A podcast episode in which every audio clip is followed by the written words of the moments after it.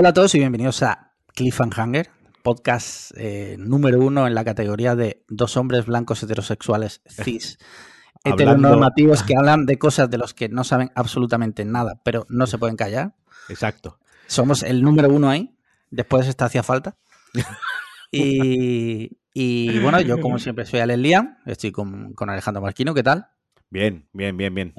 Y hoy tenemos un invitado muy especial. Hoy tenemos un- una persona que repite y no es otra que el mismísimo Ángel Jiménez. Ángel, eh, preséntate por si alguien no te conoce a estas alturas. Bueno, yo soy un, el secundario de, de Cliffhanger, que viene Sí. de vez en cuando por aquí. Eh, nada, yo ya me habéis presentado mil veces, eh, CEO de Cuanda, estoy aquí solamente por eso, porque como Claro. soy el CEO de Cuanda os puedo obligar de vez en cuando a invitarme. Sí, Realmente, realmente los dos últimos invitados que sí, que se han autoinvitado sí. entre Sí, unas pues. cosas y otras. Y, y yo- y- bueno, sí, y pues esto yo lo mismo, cuando he visto que estaba aquí Alex Barredo, he dicho, oye, tío, ¿a mí qué? Que hace tiempo que no vengo. Pues, Sí. pues aquí estamos. Muy bien, pues Ángel, eh, por si no lo conocéis, periodista del mundo, CEO de Cuanda eh, y en sus ratos libres padre. Y modelo de pelazo. Sí, también. Padre de una niña y un perro que está Sí. ladrando por ahí de fondo. Espero que Correcto. no se cuelen en el audio. Sí. La niña es esa niña es la única que puede decir Ángel Jiménez es mi padre. Padrea más si puedes. Esperemos que sea eso, no hay alguien más que pueda decirlo. Muy bien, Bueno. pues eh, ¿cómo estás Ángel? Allí son seis horas menos. ¿Cómo te encuentras? Bien, bien, ha sido una semana. Espera, esto ¿me estáis preguntando ya por la semana o cómo va esto? No, ya eso no- ya no lo preguntamos. Te preguntamos no, simplemente cómo, cómo estás, cómo, te ¿Cómo encuentras. Bueno, eh, estoy muy bien y porque la última semana ha sido una muy buena semana porque he ido a Nueva York, que por fin hace tiempo que iba por Nueva York. Bien, bien, bien. Una semana en la que vas a Nueva York siempre es una buena semana. Sí, sí. Muy bien, qué guay. Ahora hablaremos de Nueva York porque tenemos una noticia por ahí un poco tal. Eh, pero si os parece, primero hablamos de las preguntas de nuestros mecenas. Y es que, como ya sabrán muchos, eh, tenemos un Patreon, te puedes hacer mecenas. Y una de las cosas que incluye el mecenazgo es poder enviarnos preguntas, ¿vale? Preguntas que cada semana nosotros respondemos con gusto. Eh, si os parece, Bueno, eh, esa, es- esa es tu opinión. Digo con gusto, a veces se responde un poco medio obligado, pero claro, ya hemos ¿qué venido a jugar. O sea, hay que, claro, hay que, hay que responderlas. hemos venido a jugar. Entonces, si os parece, empezamos con las preguntitas. Tengo por aquí algunas que, claro, es que hay algunas que las mandaron la semana pasada porque se nos olvidó apuntar que no iba a haber episodio. Más que nada, se olvidó porque yo no te dije a ti que me iba a Portugal. Eso es que eso estuvo muy bien. O sea, Sí. la organización del podcast Sí. fue, yo me entero, eh, os pongo en situación, eh, días antes, el, el fin de semana antes de que empezase lo que es la Semana Santa, ¿no?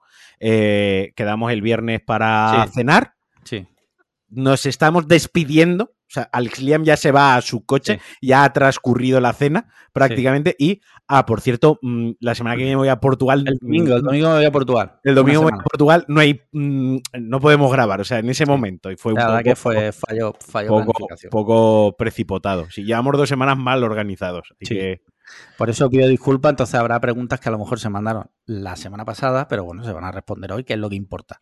Pero una cosa, ¿cuándo decidiste irte a Portugal? No, yo ya, bueno, mm, no te voy a mentir, no lo decidí con antelación, porque estábamos pendientes de un tema personal. misma, en la misma cena, ¿no? No es, la, Portugal. no es la cena, no es la cena, pero no te miento si te digo que fue dos días antes que hice la reserva. Y, y por eso, eh, pues se me olvidó decírselo a Marquino, la verdad, porque Claro. claro, una vez que haces ya la reserva, la cabeza se te va todo lo que tenemos que organizar, la caravana, bla, bla, bla, bla, bla. Detalles. Mira, Adri Gómez dice, preguntas patrones. Lo primero, espero que el invitado esté mejor del COVID y tengo varias preguntas para él, que conteste lo que quiera. Ah, Entiendo que es para Matías, esta, era para Matías. no, que no he tenido COVID. bueno, la, la va a contestar Ángel eh, ah, como si fuese Matías. Ah, calla, calla. No, perdona, perdona. Esta ya la leímos. ¿vale? Esta ya estaba leída. Sí, sí, sí. Así que, perdón, perdón, perdón. Eh, tengo que decir que es que estoy con fiebre, ¿vale? Entonces quizás por eso me lío un poquito. Siguiente pregunta. Alberto González dice, los alienígenas, recordad que Alberto González está haciendo un... Un- Elige tu un- propia aventura. Una campaña de rol. Sí. Y dice lo siguiente. Los alienígenas están poco a poco descendiendo en las grandes ciudades con enormes naves de batalla, legiones de soldados armados con gran tecnología. Son seres humanoides, con aspecto amenazante, y están esclavizando a la población con un gas misterioso. Curiosamente, atacan casi siempre de noche, ocultándose del sol. Las urbes no han sido conquistadas y arrasadas, reciben refugiados y hay grandes disturbios. En Málaga, por lo que sea, han descendido con enormes naves y están arrasando poco a poco a sus habitantes. En base a vuestras respuestas, 1. Marquino, que se ha ataviado con su chupa de cuero y se prepara. Ah, claro, que acuérdate que tú. Claro, esto viene. Claro, sí, sí, sí, sí, sí, yo me acordaba. Sí, lo sí. que elegiste, sí. Dice, se pone su chupa de cuero y se prepara para lo peor junto a su moto. Busca por casa y encuentra una palanca, una radio y un cuchillo de cocina. Sabe que no puede quedarse demasiado tiempo porque cada vez hay más seres en su zona. Tiene varias latas de Dr. Piper guardadas en su mochila. Algo te dice que son valiosas. ¿Qué haces? Claro, ¿cuál es tu siguiente paso? Ya te has cargado y estás dispuesto a irte. ¿Dónde irías? ¿O qué harías? A ver, lo primero de. Uf, eh, hostia, qué complicada. Así a bote pronto, mmm, yo huiría de los centros urbanos, de los núcleos uh -huh. urbanos, y, e intentaría ir a algún pueblo pequeño. Alguna, vale. Si puede ser alguna aldea de estas que está eh, despoblada, sí. o relativamente despoblada de estas la, que Espa la, la España vaciada. La, la, esa, la España vacía, uh -huh. la España rural. ¿no? Intentaría eh, ir hacia allí y de camino ir recogiendo, ir recogiendo o robando. Vale. O saqueando lo que eh, haga falta. ¿no? Supplies, eh, suministros. Vale. Pero irme a. Mi pensamiento sería: si los alienígenas van a ir a centros de población, o sea, núcleos grandes de población, ¿no? Sí. Eh, lo último lo que se van a preocupar es una aldea de, de Huelva. De momento voy a quedarme en la aldea de Huelva y a ver cómo evoluciona la cosa. Vale. Vale, perfecto. Sigo yo. Dice, Alex tiene una visión. Conoce a los aliens mejor que Fernando Simón al coronavirus. Su pasado ufólogo, joder, es que eso. Dice, le ha permitido saber que son grises y viven, vienen a experimentar, saquear y abducir. Cree que hay que irse al desierto de tabernas porque la madre nodriza está ahí. Intenta llamar a Marquino, pero comunica. Intenta pedirse un McDonald's por globo. Es imposible. La red ha caído. Te aferras te aferras a su libro de alienígenas en el que crees que está la clave. ¿Qué haces? Evidentemente, lo primero que haría es. Eh, se supone que yo ya tengo una imagen en la cabeza de cómo son las naves estas, ¿vale? Entonces, lo que buscaría en mi libro, que está en casa de mis padres, tendría que ir primero para allá, pero bueno, pongamos que lo veo factible. Buscar en ese libro si hay alguna imagen o descripción de, similar a esa nave para saber si han estado previamente aquí y en base a eso ya tomaría la decisión porque, bueno, igual se puede negociar con ellos, no lo sé. En Arrival se puede hablar con ellos. Es verdad que estos están matando, son más de, de tal, pero bueno. Eso es lo que haría, la verdad. Eres, eres, eh, eres el. Me ha recordado el niño de señales. Cuando se sí. van al centro del pueblo, se va y pide el libro de alienígenas. Sí, correcto. Pues yo me sentí muy identificado con ese niño. Porque de, de pequeño tenía. literal soy yo. Eh, sí, sí. El hermano de Macaulay Culkin, por cierto. Sí. Eh, y yo de pequeño tenía varios libros. Me gustaba mucho el tema ovni. A día de hoy ya menos, porque me da, aún así me da muchísimo miedo. Pero a día de hoy menos, la verdad. La verdad. Pero bueno, tenía ese gusto de chico. Y termina, dice, en base a vuestras respuestas seguiremos Alien Attack Cliffhanger Adventure. Todas vuestras acciones luego son chequeadas con dados y reglas básicas de Dungeons and Dragons. Os quiero. Joder. Vale, Ángel, Ángel no ha tenido... No, Ángel no, está a salvo. Ángel, Ángel está a salvo. Yo lo estoy siguiendo con mucha atención, pero ¿esto está pasando solamente en España o están atacando en todo el mundo? Están atacando a todo el mundo, pero es que Alberto no sabía que tú venías. Bueno, es que tampoco va a cambiar cada semana del, del, claro, compañero. Y, claro, Hombre, y puede, matar, puede matar todas las semanas al invitado de alguna forma, sí, pero. Claro. Y además, eh, recordemos que tú vives en Estados Unidos, donde ahí ya os habría salvado sí, a héroe. Will Smith, no. Will. Smith. Le pega un guantazo a Will Smith al alienígena, al mayor. O... Exacto. Siempre es un expresidente, sería Obama en un jet, en un, en un avión, en casa, matando Eso o, o este, o Donald Trump cogiendo del chochillo al, al alienígena. También puede que, ser. Que es lo que le gustaba hacer a Donald Trump. Uh -huh. En fin. Claro, aquí sería alguien rollo Rubalcaba o Zapatero. Rubalcaba ¿no? está muerto. O sea, la verdad. o sea que Rubalcaba. Podemos, me podemos, mandar, no. podemos mandar el ataúd eh, de Rubalcaba hacia. Con, con bombas hacia, dentro. Con sí. bombas dentro. Quiero decir, a ver, ya para hacer un sacrificio, a él no le va a importar. Sí. Mira, siguiente pregunta, Pablo Guerrero Bernabeu, eh, que estuvo aquí también en el podcast una vez. Dice, hola mis amigos, mis amados podcasters. Tema sonrojante. ¿Cómo os tomáis la principal consecuencia de ser caras visibles en Internet? Que alguien pueda darse al onanismo mientras me mira siempre me ha parecido una idea perturbadora. Pero si estás en Internet sabes que eso ya ha ocurrido. Joder. La verdad, me costaría mucho pensar que alguien se ha pelado la banana eh, mirando o la banana o la pepitilla, ya lo que... Eh, con fotos mías o con mi persona. Me sorprendería bastante, la verdad. Eh, yo, a ver, eh, yo no me lo he planteado nunca. No, no, es un pensamiento intrusivo que yo haya tenido. No, yo tampoco. Digo que ahora lo voy a tener. sí, no sé, no es una cosa que me, me eh, respondiendo relativamente serio a la pregunta. Hay sí. otras cosas, por ejemplo, que sí que me preocupan y ojo, obviamente no tenemos la exposición, ojalá la tuviésemos o no, la exposición que tienen grandes youtubers y grandes sí, influencers hombre, y, claro y que gente sí, del claro. medio. Pero dentro de la relativa exposición que, que, podemos tener los tres aquí presentes, porque además Ángel todavía más, más visible decir, que, que, nosotros. Estaba mirando y Ángel tiene en Twitter más de 22.000 seguidores, o sea que alguno y, de esos alguna vez le ha sacado brillo a... Y tiene, claro, y tiene más años que la gorra de Jesucristo también, o sea, lleva más años que en esto que nosotros. eh... Oye, cabrón, que tampoco tengo tanto. a lo que voy, al the point is, eh, a lo que iba es que dentro de esa, de, de la visibilidad que tenemos, sí que hay otras cosas que sí que me, a mí sí que me preocupan. Sí que es cierto que yo tengo ciertas preocupaciones. Mm. No esa en concreto, pero sí que es cierto que tengo otras que no, que no quiero compartir porque son eh, deep mierdas mías, vale. pero, pero sí que sí que sí que veo el punto de tener preocupaciones. Más rollo de que un perturbado te busque o lo que sea, ¿no?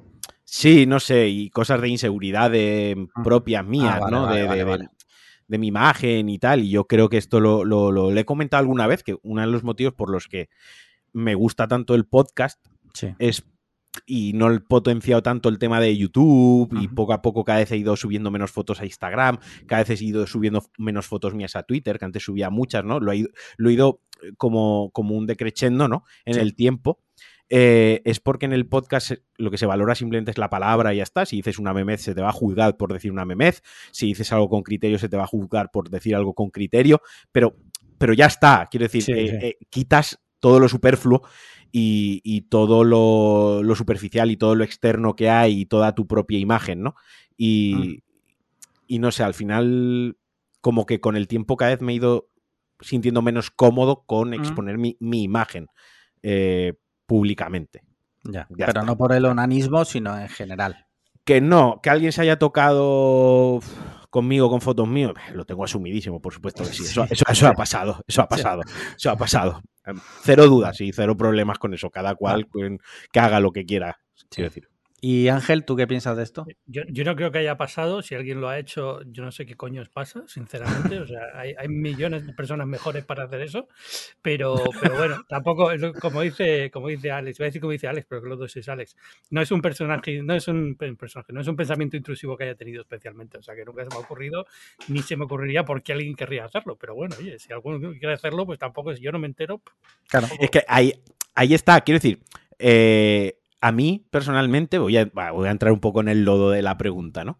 A mí personalmente, que alguien eh, se la pele, ¿no? Eh, me da igual que sea un hombre que se masturbe tremendo cipote o sea una mujer que se haga un dedo la pepitilla, me da exactamente igual siempre y cuando eso no sea intrusivo hacia mi persona. Quiero decir, mientras no me manden un nude no solicitado, ¿no? Eh, cada uno en su intimidad. Yo no, de hecho, es que es algo que ni siquiera puedo controlar. O sea, es algo que, que, que escapa a nuestro control. Nosotros no podemos sí, controlar sí, qué hace que en su, qué, qué, hace quién en su intimidad con una foto nuestra. Entonces, como es algo que escapa tantísimo a mi control, que algo que yo ni me enteraría o no me enteraría o no me afectaría realmente, no me importa. O sea, me importaría si fuese intrusivo hacia mí, Sí. si me faltase el respeto de alguna manera, ello conllevase algún comentario o conllevase otro tipo de cosas. Pero el hecho de que lo hagan en sí, en su privacidad, una cosa que a mí no, ni siquiera me afectaría rollo pensamiento intrusivo de preocuparme. Uh -huh. eh, no sé si recordáis hace un tiempo cuando empezó a moverse el tema de... A ver cómo lo digo sin que quede raro. El tema del feminismo moderno. Había voces que decían casi. Empezamos- ya empezamos casi to- no, no, pero ah, vais a entender lo que quiero decir. Eh, sobre todo de chicas argentinas. No sé, no sé por qué, pero siempre que leía un tuit era de una chica argentina que decía que si una persona se masturba pensando en otra sin previo permiso, era violación. Sí, yo recuerdo eso. Recuer- Eh, recuerdo que eso pasó una en- puta ida de olla. o los- na- casi, yo creo que prácticamente nadie piensa así. Pero bueno, que hay gente que lo piensa. ¿eh? O sea, Bueno. Bueno, también más- hay gente que piensa que la Tierra es plana y no por eso le vamos a Evidente. dar más, No, más no, no, crédito Ni, ni más importancia a la que, que me- tiene. que me he acordado de eso, que, Sí, sí, porque sí. Me, me hizo mucha gracia mm, por ser tan Sí, es algo que no se puede controlar hasta delirante. sí, claro. Eh, como tú bien dices, otra cosa es que yo cojo un día, te espero en la puerta de tu casa y me hago tremenda paja Claro, mirándote fijamente a los ojos. el otro extremo es eh, bajarte los pantalones y pedir permiso. ¿Me puedo masturbar enfrente tuya? O sea, claro, que es lo que o sea, hace Luis CK. Claro, o sea, es que es el otro extremo. Pedir permiso. Sí. Hay una frase que es- dicen que es, es mejor pedir perdón que pedir permiso. Yo lo dejo ahí. Pasamos ya, si queréis, a la, sí. a la siguiente pregunta. Dave Diot dice, pregunta patronal. O sea, ya no sabéis qué palabra usar, me encanta. Dice, muchas veces habláis de videojuegos, esos grandes conocidos por la sociedad, y mostráis vuestra pasión hacia ellos, algo que comparto plenamente con vosotros, desde que tengo uso de razón. Pues resulta que hace años descubrí que había algo paralelo a los videojuegos que no sabía de su existencia, cosa que le pasa a muchísima gente. Me dejó totalmente maravillado el mundo de esos grandes desconocidos, los juegos de mesa. Tienen los mejores multijugadores locales que podáis imaginar, mejor que el del mejor multi de videojuegos. Con juegos de mesa no me refiero al infame Monopoly, mm, no estoy de acuerdo, me encanta el Monopoly, de hecho tengo uno de los Vengadores. Juego de la OCA, Parchís, Trivial y sí, el soporífero ajedrez. Joder, va duro David Diot. Bueno, el ajedrez está, está considerado deporte. No, no, O sea, depo- eh, yo en, en el deporte. internado, en el internado donde yo estuve interno, valga la redundancia, también estaban los deportistas de, era un centro de tecnificación deportiva para de- Están los de ajedrez, ¿no? Sí, to- a los que les daban becas la comunidad Sí. valenciana, deportistas de élite becados para estudiar, ahí estaban los de ajedrez también. Y ojo, una cosa muy, muy rápida, pero por no denostarlo, les obligaban a salir a hacer deporte, quiero decir, Sí. tenían su hora y media de entrenamiento diario, seguían la misma alimentación, dieta, o sea, con nutricionista, tal cual, que los otros deportistas, o sea, quiero decir que los, los tenían... Bueno, Vaya. yo intuyo que Dave Diot la ha puesto medio en coña, por Ah, vale. trolear, ¿vale? Bueno, yo quería hacer la aclaración. Sí, sí, no, está bien que lo hagas. Eh, que tristemente son los típicos que todo el mundo conoce. Hablo de los que te dan experiencias. Yo conocí este mundo gracias al Carcassón, Catán y Aventureros al Tren, juegos introductorios. Y se me abrió un abanico que a lo largo de los años me ha dado más diversión, emoción y experiencias guapas que el mejor de los videojuegos sin exagerar. Dice, ¿habéis jugado o jugáis a juegos de mesa de verdad? En caso afirmativo, ¿cuáles están en, en vuestro top? Gracias amigos como siempre y os mando un abrizo lúdico. Ángel, Eh, pues han, ha mencionado dos o tres que juego, que es el Catán. eh, hace mucho que no juego, pero jugaba mucho a Catán. Eh, eh, creo que el que ha mencionado el tren, yo lo llamo Ticket to Ride porque es como se conoce aquí en Estados Unidos, pero imagino que es el mismo, pasajeros al tren. Y, y el que estoy jugando últimamente que me gusta mucho es Azul. que No lo conozco. No, no. Es, es- es muy bonito, ¿eh? es un juego muy, muy, muy simpático también. Pero bueno, sí, juego, juego juegos de mesa. Jugaba antes mucho también a juegos de rol, ya no juego. Jugaba mucho a juegos de carta, ya no juego. Pero en general sí juego a todo un poco. Todo lo que sea medio nerd y raro lo jugaba. Vale. Eh, mira, respondo yo rápido. A mí me encantan, conceptualmente, es una de mis hobbies preferidos. Tengo muchos, no juego a ninguno. No he jugado jamás, nunca. No he conseguido convencer a nadie nunca para jugar. ¿Vale? yo, yo nunca he se ha dado la situación de jugar. yo he Tengo, jugado tengo, ¿eh? Yo he jugado muy, muy poco y a lo que más juego habitualmente es al Catán, ¿no? Porque al final es un juego que se ha- primero se ha popularizado, segundo un juego relativamente fácil de, de- de jugar, eh, que se adapta, pues, que pueden ser tres personas o cinco, pues bueno, más o menos se puede relativamente jugar. Pero sí que es verdad que yo nunca he jugado muchísimo a juegos de mesa y justamente el otro día hablando con un Patreon, por cierto, un oyente nuestro, Rayo Gea, un- le mando un abrazo y un beso.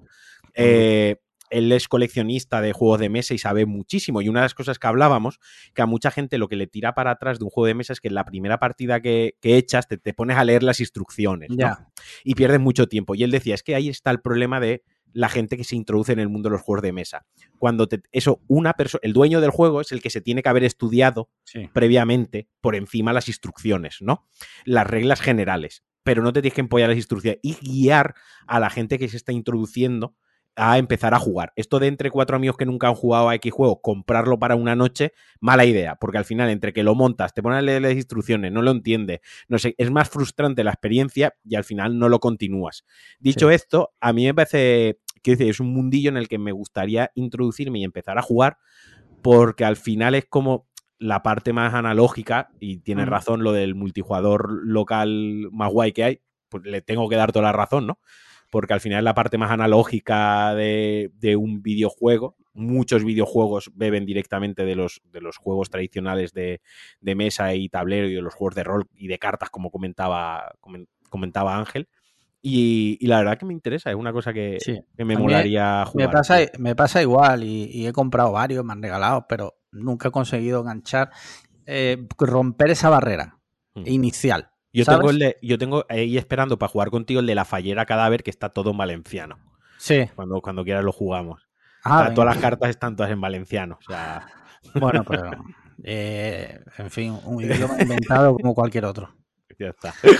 Siguiente pregunta. Adrián dice: Podcast Cliffhanger, sorpresa. Pasaba por aquí y he dicho: A ver, Podcast Cliffhanger, ¿qué se explica? Soy, te llamaré, a comérselo todo. Bueno, a- aquí Adrián es, es un hijo de puta, porque acaba de coger un trozo de una carta que le mandaron a una chica, sus asesinos, antes de matarla. Joder. Es que lo hablamos el otro día en el grupo, en el sí, grupo sí, de. Patreons, hablamos sobre, sobre este caso, que era el de Elena Giovanni, que la drogaron, le, le dejaron en la puerta de su casa una botella como de zumo y esa nota. Y ella se lo bebió. Que también, no voy a hacer victim blaming, pero no, no es victim blaming, pero si os dejan una botella, gente desconocida, no te la bebas. O sea, es que, es, yo qué sé, eso a mí me, me- de pequeño me, me lo decían. Si te dan algo, no lo tomas, te dan droga. Pues en este caso fue así. Y bueno, ha jugado esa baza, ha tenido gracia. Dice, pregunta para el encargado, ¿qué sección añadirías o cambiaríais? Sí, perdón. A sabiendas de que, como la de crímenes, la dejarían de lado más bien que pronto. Bueno, esta es para Ángel. Esta es El para encargado, Ángel. el encargado soy yo, pero Sí, desde, sí, el, sí. desde el primer puñetero programa que hicisteis os dije, esto tiene que ser un podcast Sí. de retos, Sí, de retos. Todas las semanas un reto y los dos los tenéis que hacer y comentar la semana siguiente. No os ha dado la puñetera gana y aquí seguimos. Pero bueno, eso es como tenía que haber este Pero, podcast pero Ángel, no seas injusto. Para que hagamos retos, se tienen que proponer retos. No nos vamos a proponer nosotros mismos los Esto- retos. Eh, Hombre, evidentemente cada semana uno propone uno y otra semana el otro. Y entonces una semana es, te tomas la patata frita, no sé qué. Habéis Sí. hecho retos, Buah. pero siempre muy, muy poco consistentes la cosa. No, Ya. no, muy mal, muy mal. Mi, mi estómago y mi esófago eh, eh, están totalmente en desacuerdo con eso de poco consistente en cuanto al reto de la patata. ¿eh? joder. Mi sistema digestivo está ahora mismo totalmente en desacuerdo. Pero esto es muy fácil, es decir, es- pues, hoy, hoy, después de haber tenido esta conversación de juegos de mesa, pues el reto es que se juega un juego de mesa Venga. antes de la semana que viene. Venga. La semana que viene No, lo comentáis. Poca, poca broma, esto- por hacer un poco. Mira, ya que lo dices, eh, vamos a un escape room el domingo. Sí. Vamos a un escape room el domingo. No es un juego de mesa, pero mm. Sirve como reto. Lo cogemos Lo como. acepto, ¿Lo aceptas como reto? Lo Venga. acepto como reto. Porque en el escape room pueden pasar muchas cosas hasta que se rompan amistades. O sea, eh, ah, sí. ¿La, cosa se pone muy tensa o qué? hay, ge- hay gente que se insulta dentro del Vale. escape room. En plan, Vale. claro, porque tú imagínate, hay que pasárselo, hay Sí. que averiguar las pistas, hay que tal, y, y se pueden generar conflictos ahí. Sí, sí, sí, sí. Pero- Pues entonces tú añadirías los retos, ¿no, Ángel? Bueno, Sí, lo tendremos sí. en cuenta, eh, lo tendremos muy en cuenta, la verdad, porque al sí es verdad que al principio de empezar el, el podcast lo teníamos en mente y luego al final pues fue derivando la cosa y lo dejamos de lado. Pero, Pero bueno, como ha dicho, una sección que se haga una vez y se abandone. Ah, técnicamente ya la tenemos hecha, porque el reto es ir esta semana a un escape room, sí. que lo vamos a hacer, lo vamos a contar el martes que viene, y Sí. ya la podemos abandonar, ciñéndonos a la pregunta Patreon. Correcto. Sí, sí, sí. Muy bien, siguiente pregunta, eh, penúltima pregunta, dice Diego Lorca o Yorca, es que es, es un apellido mallorquín. Inventados. Creo, también. sí. Dice, hola, padreados. Esta pregunta va para el invitado. O sea, me encanta porque ya a la gente le sudamos nosotros los cojones. A, a mí, yo lo de- un segundo, un inciso. Lo de las preguntas Patreon ya me está flipando, porque está quien, quien suda de nosotros y se lo manda el invitado. Sí. Quien manda la pregunta por donde le sale de los cojones menos por sí. el DM. Y sí. quien apro aprovecha, nos cuenta su vida y al final hace una pregunta. Una pregunta. O sea, sale virtualizado. Si la hace, si la hace, o sea, aprovecha para contar su vida y que la leamos nosotros aquí.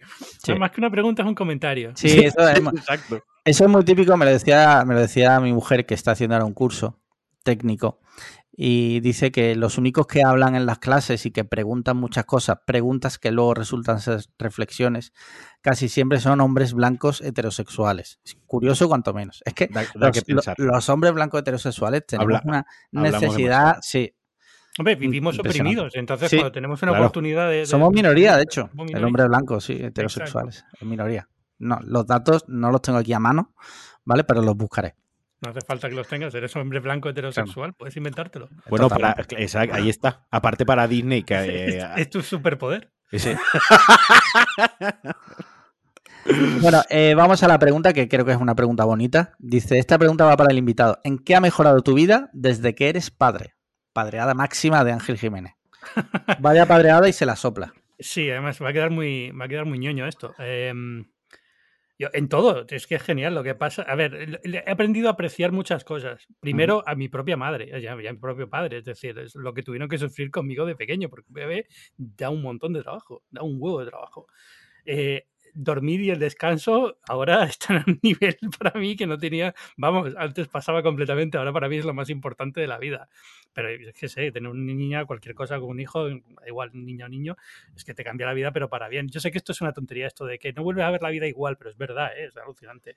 Hay algo ahí que es biológico o, o, no sé qué, pero te cambia. Que tampoco, no quiero tampoco convertir esto en que si no tienes hijos no entiendes, evidentemente no, pero, pero es verdad que hay algo que cambia y que tu vida Hombre, te, te Es lógico que cambie. Tienes sí. una persona que depende ver, de ti. O sea. Mm, pero sí que hay un punto que ha dicho Ángel, sin ser yo padre, pero como soy privilegiado, mi superpoder, puedo opinar, sí. es lo del punto biológico que te cambia. Hombre, obviamente sí, si no la raza mmm, no se hubiese, ¿no? La especie humana no se hubiese extinguido. Quiero decir, claro que tiene que haber un componente ahí biológico, lo que dice Ángel, ¿no? Que te haga también esa parte de ese clic. Pero yo que, creo que, que, el hombre empezó a, sin yo tener ni puta idea de antropología, mmm, parto de ahí y si me estoy equivocado, que me corrija el que sea, lo digo con buenas intenciones. Pero creo que el ser humano empezó a reproducirse porque, la verdad, eh, no, no tenía estar, tele. es gustoso la reproducción, ¿sabes? Entonces tenían que, o sea, si tú haces esto, o sea, para tener un niño que es te cambia toda la vida, pero a cambio tienes, eh, haces un delicioso. No, pues. A ver, te cambia la vida para bien. Yo no quiero tampoco entrar. Lo que no quiero hacer es lo típico de es que sí. es que si cuando eres padre es otra es otro nivel. Ya, ya estoy en un huevos. plano superior de la existencia. Ya, ahora ya come huevos, ¿no? Eso, eso, exacto. Y, y, eso me toca mucho los cojones, porque sinceramente, cuando yo no era padre, era algo que me cabraba muchísimo. Se puede ser una persona perfectamente normal sin ser padre. La vida está llena de cosas fantásticas también si no eres padre. Es decir, eso, eh, o madre, eso no pasa absolutamente nada. Y es una decisión claro. personal y cada uno lo, la toma como, como quiere. Pero es verdad que te cambia la vida y eso te da cosas buenas, pero igual igual que te da cosas buenas, eh, voy a hacer una comparación, se me va a saltar internet encima, tener una mascota o cosas sí. así, ¿no? Es decir, no, al final no. es, es, es cada decisión que tomas en la vida te da algo y hay decisiones que te suelen dar cosas que son una, una recompensa emocional, como tener una mascota, tener un hijo, mm. eh, eh, eh, conectar con una persona con la que habías perdido la conexión hace muchos años, redescubrir a tu familia si te habías peleado con ellos y volver a ser muy buena, retomar una amistad con ellos, ¿no? Mm. Cosas así, pues evidentemente te llenan a un nivel espiritual que es diferente al, al simplemente, al, yo que sé, también, ganar dinero o cualquier otra cosa. También ha apuntado otra cosa, Ángel, que no se suele, o por lo menos yo no lo suelo escuchar, porque ahora pues da la casualidad que en mi entorno o en nuestro entorno, pues ya eh, eh, muchos amigos y muchos conocidos o están empezando a tener hijos o los han tenido hace relativamente poco. Cuando digo hace relativamente poco, hablo de 24 meses o 36 meses, ¿no? Que todavía están midiendo meses la edad de, del neonato. La cuestión... que, iba, que vas a decir neonazi. la cuestión, me gusta mucho la reflexión también que ha hecho Ángel, que es, estoy no aprendiendo, pero sino eh, en retrospectiva valorando la relación con mi madre, claro. ¿no? Eh, del esfuerzo que ella hizo, lo que su, o mi, mi madre y mi padre, lógicamente, el esfuerzo, eh, pues las noches sin dormir, me imagino, etc., etc., todo lo que, lo que en su día le, conlle lo, le conllevaría a ella el nacimiento de, de Ángel, ¿no? Y también Sí. creo que es una reflexión sobre todo bonita y también creo que es muy importante, ¿no? Yo me quedo con esa reflexión. Eh, yo me quedo con lo que ha dicho Ángel, que podemos, puede dar título al episodio, que es Ángel Jiménez, entre paréntesis, periodista del mundo, dos puntos. Tener un perro es exactamente igual que tener un hijo. Eso se ha dicho aquí. Se ha dicho Son aquí. factores, facts. Se han vertido factores. Vaya padreada y se la pela. No, pero Eh, Ángel, Ángel, no, antes, Ángel, de media, ¿cuánto estás durmiendo? No, bastante bien, eh, porque mi mujer hace todo. a, a calzón, No, a calzón quitado ya, ¿no? No, no, no, bastante bien. Hemos tenido muchísima suerte. Se porta súper bien. Y empezó a dormir 12, 11 horas por la noche desde Hostia, los dos meses y hostia. medio, tres meses. Es, es alucinante. Ahora tiene una regresión, porque a los cuatro meses siempre tiene una regresión y empiezan a despertarse de nuevo a las 4 o 5 de la mañana, pero dura poquito y en general hemos tenido muchísima suerte con eso. Llora mucho durante el día, pero por la noche se porta muy bien. Muy bien. Oye, Mira, la pre- genial. La pregunta. No te voy a mentir. ¿eh? Antes descansaba mucho más que ahora. ¿eh? Y sobre todo ahora, ahora en cuanto tengo un minuto libre para hacer un podcast o escribir un artículo, tengo que hacerlo sobre la marcha porque sé que me va a durar tres segundos. ¿no? Sí. La pregunta continuaba de, de Diego y dice, para los tres, ¿qué es lo que habéis disfrutado más esta Semana Santa, ya casi normal? ¿Pensáis que se ha acabado la tranquilidad? Playas a tope, restaurantes, chiringuitos petados, etcétera. Postdata, traed a, fo- traed a Fotomaf al podcast ya. Pues mira, sí.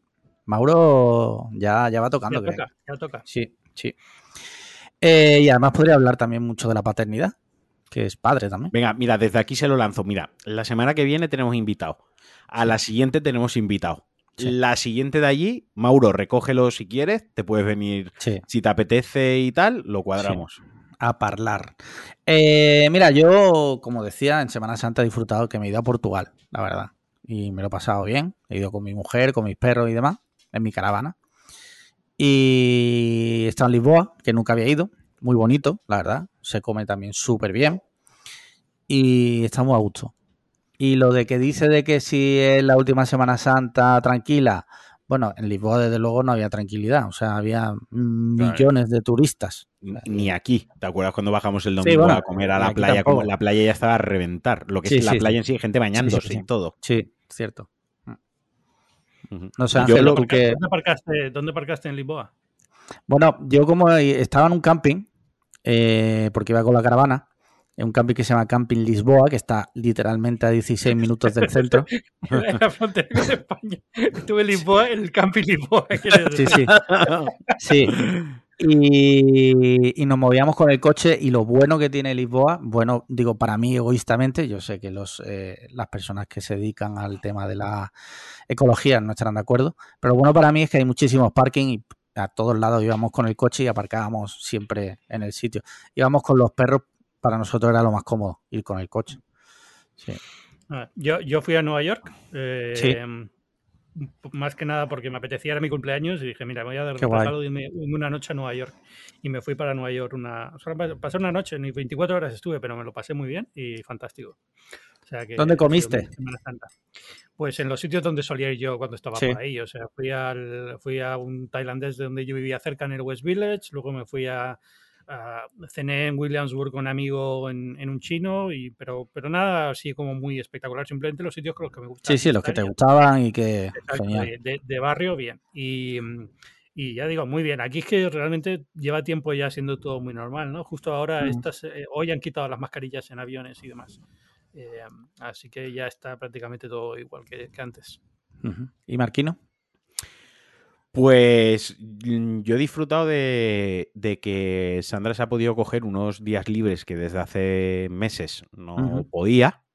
Y la verdad que hemos disfrutado de estar juntos en casa, eh, teniendo tiempo para, pues eso, para estar juntos, para ver una película sin eh, tener el horario de es que mañana madrugo Sí. o no es que acabo a tal hora y luego me tengo que poner con tal.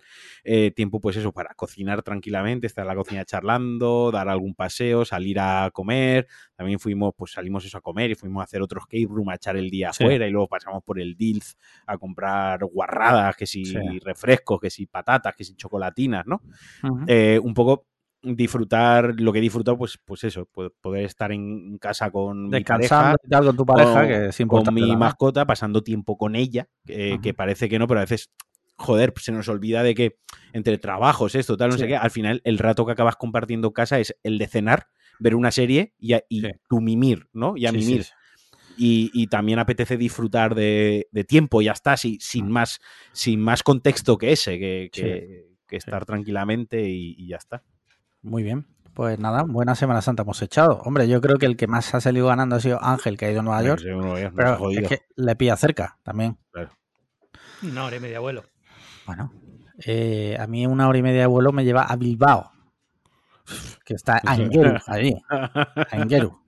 Y eh, manifestaciones en pro de personas que hacían cosas. Bueno, pero tú mira que, puede- que a una hora y media de vuelo tú puedes ir y quemar un contenedor y que no pase nada, y Ángel no. Ángel tendría un gran problema si Cierto. un contenedor. Cierto, cierto, cierto.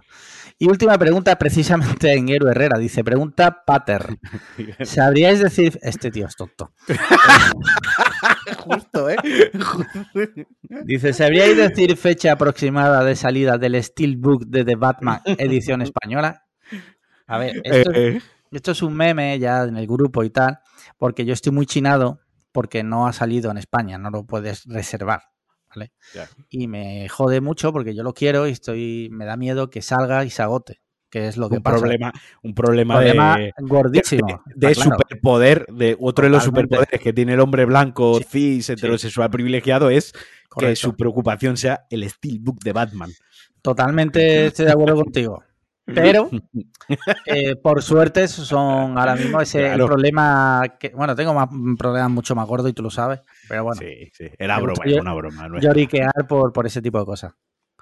sí, sí. Y ya está. Muy bien, Eh, pues ya hemos terminado con la pregunta. piensa otra cosa que, que Ángel Jiménez a una hora y media de vuelo Sí. no sale de su país, pero tú sí. Cierto. Sí, sí, cierto. Eso es verdad. Otra cosa a tener en cuenta, ¿eh? Eso es verdad. Que, eh, a ver Bueno, igual pasar. puede, puedes ir a Cuba. Yo puedo ir a Cuba, puedo ir a Haití, Pues sí. puedo ir a muchos sitios saliendo en una hora y media de vuelo. de aquí, En una hora y- ah, sí, sí. bastante- Sí, hombre, sí. Hmm. Vale, vale. No, A Texas, que es casi tu país. Y si vas a. Eso te voy a decir, o Miami, ¿no? Que es latino. lat- latino gang. Muy bien. Pues ya no quedan más preguntas, así que ya sabéis, si queréis ser mecenas desde 3 euros, desde 3 euros puede ser mecenas, patreon.com barra podcast cliffhanger. Y vamos con unos temitas que tengo yo por aquí seleccionados. Mira, eh, queréis. Tengo uno que da. da- Empieza, Tengo un par de ellos que dan mal rollo. empieza por, el, por el primero que teníamos en la escaleta. Vale, perfecto, lo tengo aquí. Te leo el titular. La cruzada del holandés que perdió 20 eh, del confidencial, que por cierto ha sacado hace poco lo de la exclusiva esta de Piqué y el otro, que si queréis lo hablamos, pero a mí me da un poco de Ah, pereza. A mí me da pereza. Vale. La cruzada del holandés que perdió 22.000 euros en un club. En, ojo, eh, eh, el, título del, del sitio. En Club Pecadoras y Follamigos. Ahí no liga nadie. Cito. Ahí no liga nadie.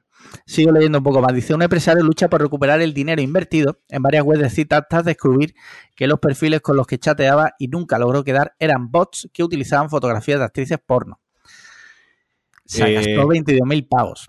Eh, sea- luego, sí, di, di. Sí, sí, no, que eh, yo sí que me hemos leído la noticia, ¿no? Sí. Eh, y hay un te- había un párrafo que se lo he dicho a Alex que Léelo, léelo. yo quería leerlo, ¿no? Un párrafo que me ha encantado que es eh, yo soy bastante liberal, explica a Philip en conversación con el confidencial. Entrevista a la que acude con su mujer y su abogado, Ricardo Oliva León, socio director de la firma Algoritmo Legal. Bueno, ya entraremos otro día en el naming del bufete ese de abogados. Y especialista en derecho digital y mercantil. Sin embargo, asegura que su intención inicial al acceder a Folla Amigos, insisto, esto lo explica Philip con el abogado y sobre todo con su mujer al lado. Sin embargo, asegura que su intención inicial al acceder a Folla Amigos en enero de 2021 no era la de buscar aventuras, sino la de promocionar en distintas redes unos tests rápidos contra el COVID de una empresa norteamericana. Y una vez allí pensó, ¿por qué no hacer nuevas amistades? Claro. Y ahí inició el infructuoso chateo con Rosa. Si tiene, amigo, si tiene amigo en el nombre, pues será que puede ser amigo. Claro. O sea, me encanta la justificación de yo, no, a ver, yo entré ahí porque iba a hacer negocios, iba a promocionar unos test eh, COVID Sí. y ya una vez dentro, ya que había pagado la suscripción, Que si luego se, si luego se follaba, bueno, pero Que si eso luego es se secundario. pero, Eso es pero, secundario. Pero, pero Ricardo y a su mujer, al abogado y a la mujer, pero ojo, que mi intención era promocionar unos test eh, en follamigos.com, ¿sabes? Mira. es que la gente, tío, Sí, la varias- gente- Varias cosas. Por un lado, en mi opinión, pues oye, si es verdad que a este hombre le han estafado, que luche por ello, eso lo primero, que no lo voy a juzgar en ese sentido porque me da igual, haga lo que quiera. Lo de utilizar una excusa lo veo feo. Y sobre todo que se la haya, que, es, que la mujer se ha tragado la excusa. Pero, la- pero es que encima Philip, Philip no es muy listo, porque la factura de Philip con Sí. Folla Amigos alcanzó los 15.000 euros. sí. Cuantía a la que hay que sumar los 7.000 que se gastó en otras aplicaciones similares como Club Pecadoras, Solo Amantes o Encuentra tu chica. O sea, por lo que sea, estaba muy centrado en vender los test. Por lo que sea, Philips ya se había gastado 15.000 pavazos en una Pero no en aplicación. Con 15.000 euros en Facebook tienes, Sí. tienes para hacer unas campañas cojonudas de, Claro. con un research que quieras. O sea, Claro. O, o, o en Conda. Nos puede poner aquí patrocinio a todos los Philip. putos podcasts. Philip, por 15.000 yo te promociono en, en todos los podcasts de Wanda los test que quieras. Sí, Vamos, Philip. Eh, No, pulsa- pero que- Cliffhanger encantados. que es, Eh, es alucinante el tema porque yo pienso una cosa, ¿no? Yo como persona normal que vivo en el mundo, eh, nos llega un punto en el que tú dices, cuando ya has gastado ya mil pavos, ¿vale? Que ya me parece mucho gastarte mil euros en aplicaciones de cita. Pero cuando ya has gastado cierto dinero, ¿no te dice algo dentro de ti que eso no funciona? A lo mejor que, 20 sigue- que sigues hasta los 15.000, tío. a lo mejor 22.000 euros eh, pecata minuta para Philip, no lo sabemos. Puede ser, puede ser. no lo sabemos, pero, Pero si lo fuera, no lo estaría peleando.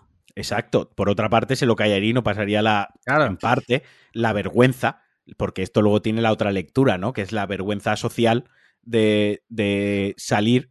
Esta es la foto que, que lo estoy poniendo aquí para, para los que nos vean en YouTube. Es, es Alceo Millán, no. Exacto.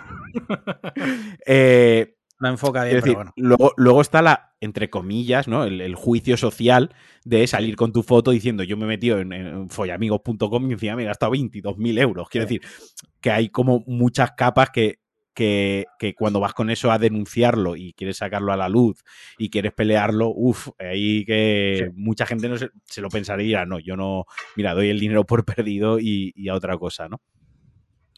Y luego- Yo no sé también, a ver, una, una cosa importante, eh, cuando hay temas de, de adicciones y al Sí. juego y tal, es- siempre se puede hacer la misma reflexión también, ¿no? Es decir, Sí. ¿cómo no te das cuenta de que has perdido Ya. mil euros y sigues apostando, ¿no? Entonces, si es un tema de ese estilo, pues puedes llegar a, a casos de 22.000 Sí. euros porque, porque no te das cuenta, porque tienes la tarjeta metida ahí en, el, en el- la web y tú estás respondiendo mensajes y cada vez que responde un mensaje están cobrando 100 euros y no te enteras, no conozco esta web. No, pero funciona, por lo que funciona. contan en el artículo, funciona así. Cada vez, si él quería alargar la conversación con una chica que era, al final se descubrió que era una actriz porno norteamerlarna, pero se hacía pero que era un bot. foto era un bot que se hacía pasar por una chica de Paterna, de Valencia, de 27 años.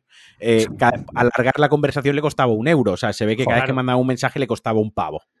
Claro, pues entonces no sé, ya no sé en, en qué nivel de, de adicción tiene este hombre y por qué, ¿no? Ya cada uno tiene sus traumas y sus cosas. Pero Sí, bueno, por supuesto. quitando esto, es verdad que es un poco absurdo, porque es que, vamos, es que no, no sé cómo funciona la web, pero es que 22.000 euros es un montón de dinero. A base de un tío. euro es una Sí. barbaridad de Son dinero. 22.000 ve- mensajes.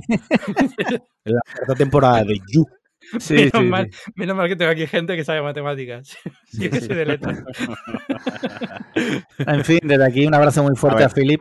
Y que... Lo hablábamos, lo hablábamos off the record, Alex y yo, ¿no? Cuando salió el tema, ¿cuál era la página web, Alex? Que has comentado, la norteamericana, que hubo un escándalo. Ashley, Ashley Madison. Jim Madison. Mm. Claro, que se filtraron eh, Mm. datos de clientes y había personalidades. Claro, aquí hay una, hay una diferencia. O sea, una cosa es que tú en tu vida privada pues acudas a webs de escorts, de citas, de lo, de lo que sea, y haya una, un hackeo y haya una filtración Sí. y se hagan públicos tus datos, ¿no? Eso es Mm. un, un tema. Y luego está el tema del timo. O sea, es que a esta persona la, La han engañado. engañado, sí. Podremos entrar a juzgar de, eh, míralo que estando casado estaba metido en la aplicación Follamigos. Podremos entrar a juzgar de, eh, no sé, de que si es mil cosas. Pero en última instancia, eh, en este caso es que es un timo, que la han, Sí. la han- la han engañado. Y, al- y igual que este hombre ha dado la cara y ha perdido 22.000 euros, y probablemente Philip, por, por, lo que, por lo que se lee entre líneas en el artículo, parece ser un empresario que le van bien las cosas y tiene pasta, a lo mejor han engañado a gente que, como comenta Ángel, a lo mejor pasta. tiene algún tipo de adicción y con menos pasta, y a lo mejor le han hablado no 22.000, pero le han hablado 3.000 euros, la han Mm. hecho polvo Sí. y, no, y no puede ni siquiera pelearlo, ¿sabes? muy Entonces, seguro, sí. Quiero decir, Sí. de- detrás de la coña que nos podemos echar una risa y tal, en realidad es un- una estafa y es diferente a lo que ha pasado en, en otros casos, como por ejemplo lo que tú comentabas antes de la, del hackeo de los datos Sí. de, de la web aquella. Luego a mí me surgen, cuando veo este tipo de noticias, me surgen otras dudas, ¿no? Es como los que crearon la web esta de Follamigos tal y cual, o club de no sé qué.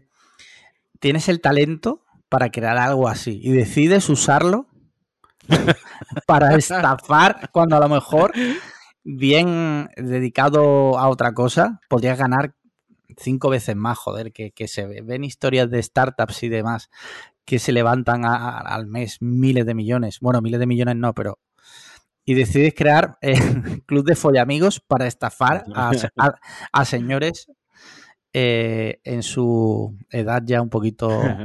Sí.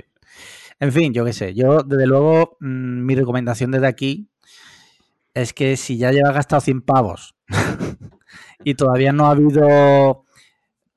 eh, you have to stop. ¿vale? Para. Para, reflexiona y busca otros métodos para conocer mujeres. Que hay otros métodos y que no te engañan.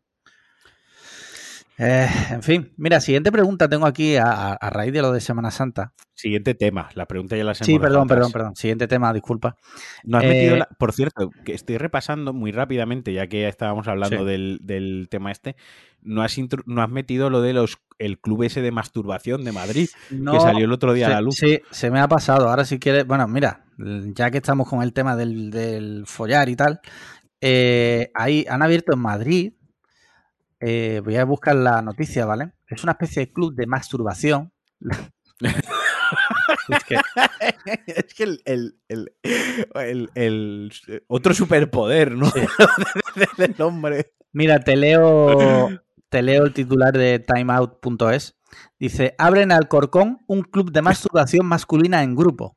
El nombre del local no deja lugar a dudas. Pajas entre colegas. Esto, El SEO lo tienen dominado, ¿eh? El Sí. SEO lo tienen bien. yo te digo una cosa. eh, si tú antes de empezar a hacerte una paja con tu colega, dices Reto la frase, o reto cliffhanger, o no homo, No, homo. no homo, no hay ningún problema. Eh, ¿Qué diferencia hay entre agarrar el pene de tu amigo o cogerle del brazo? es una parte del cuerpo. Eso digo yo, no sé. Bueno, eh, y ahora sin, sin cachondeo, parece ser que es un sitio.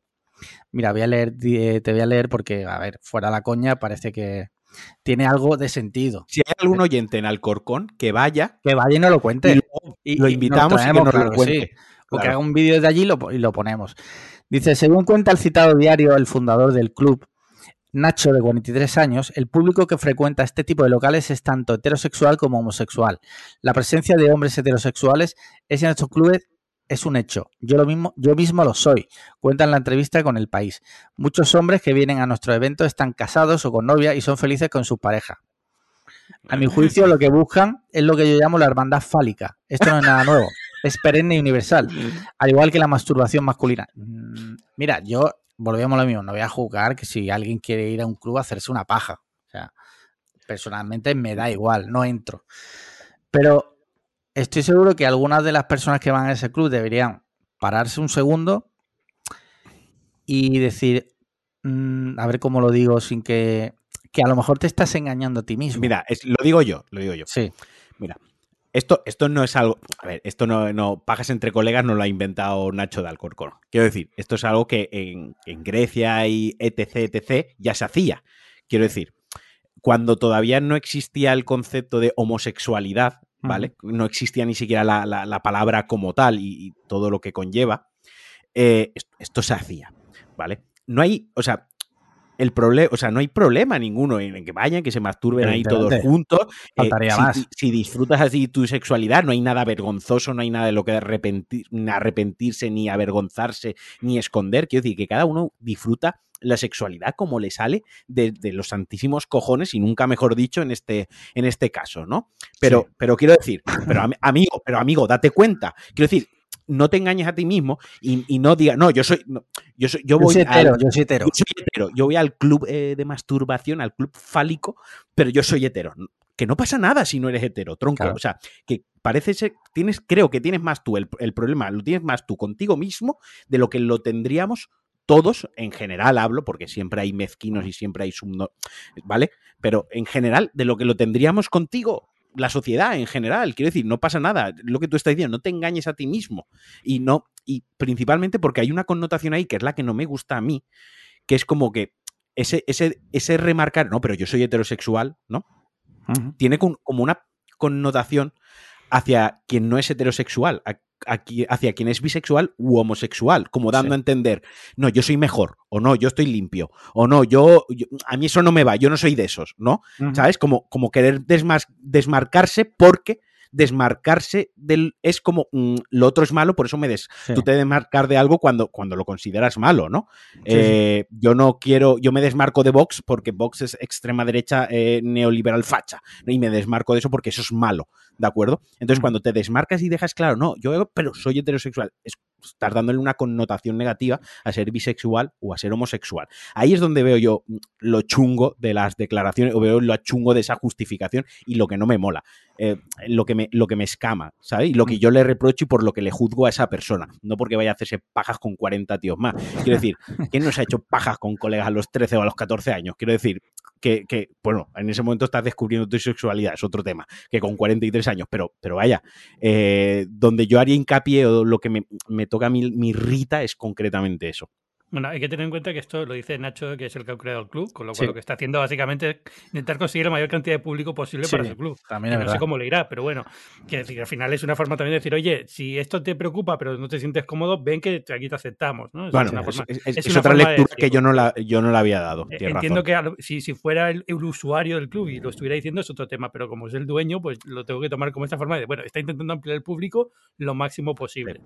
Ahora bien, eh, lo que tú dices, pero al final es lo mismo, o sea, quiero decir, no sé, al final cada uno, temas sexuales, cada uno haga lo que quiera, lo que le gusta, lo que le guste y se acabó, no pasa absolutamente nada. Y si uno, pero eso incluye también a la gente que a lo mejor eh, no quiere reconocerlo, lo que se dice, yo es que me considero heterosexual, pero me gusta ver a otra gente masturbarse delante de mí, a otros hombres. Pues si tú te consideras eso, es tu problema. Allá tú, mientras no le digas a nadie lo que tiene que hacer, no pasa absolutamente nada. Con Sí, vuestra sexualidad, haced lo que queráis, siempre y cuando no agredáis sexual. Eso no implique una agresión hacia otra persona. O sea, mientras Mm. no. Ningún no tipo de daño y también daño, daño muchas veces sentimental. psicológico o sentimental o lo que sea. Sí. Que si tú estás con una, imagínate, tú estás casado y tu pareja y tú eres gay, ¿vale? Y no lo quieres, y tampoco, es que claro, es que es un tema muy jodido, porque tampoco podemos juzgar si una persona es gay y no lo quiere reconocer, porque hay movidas muy chungas, evidentemente. Pero hay que intentar siempre ser sincero con uno mismo y sobre todo con las personas que tienen a tu lado, que te quieren y que tú, aunque tú tengas una mujer y a lo mejor puedas ser gay, estoy seguro de que tú a esa persona la quieres. Porque has compartido con ella tu vida Y- intentar ser sincero para que la gente sufra lo menos posible. Y que si luego lo quieres celebrar haciéndote una paja entre colegas, pues ya está. Y si no, mentalidad cliffhanger. Eh, ¿Eres gay? No, no, no estés gay. Ya está. No estés gay. No, Claro. estés gay.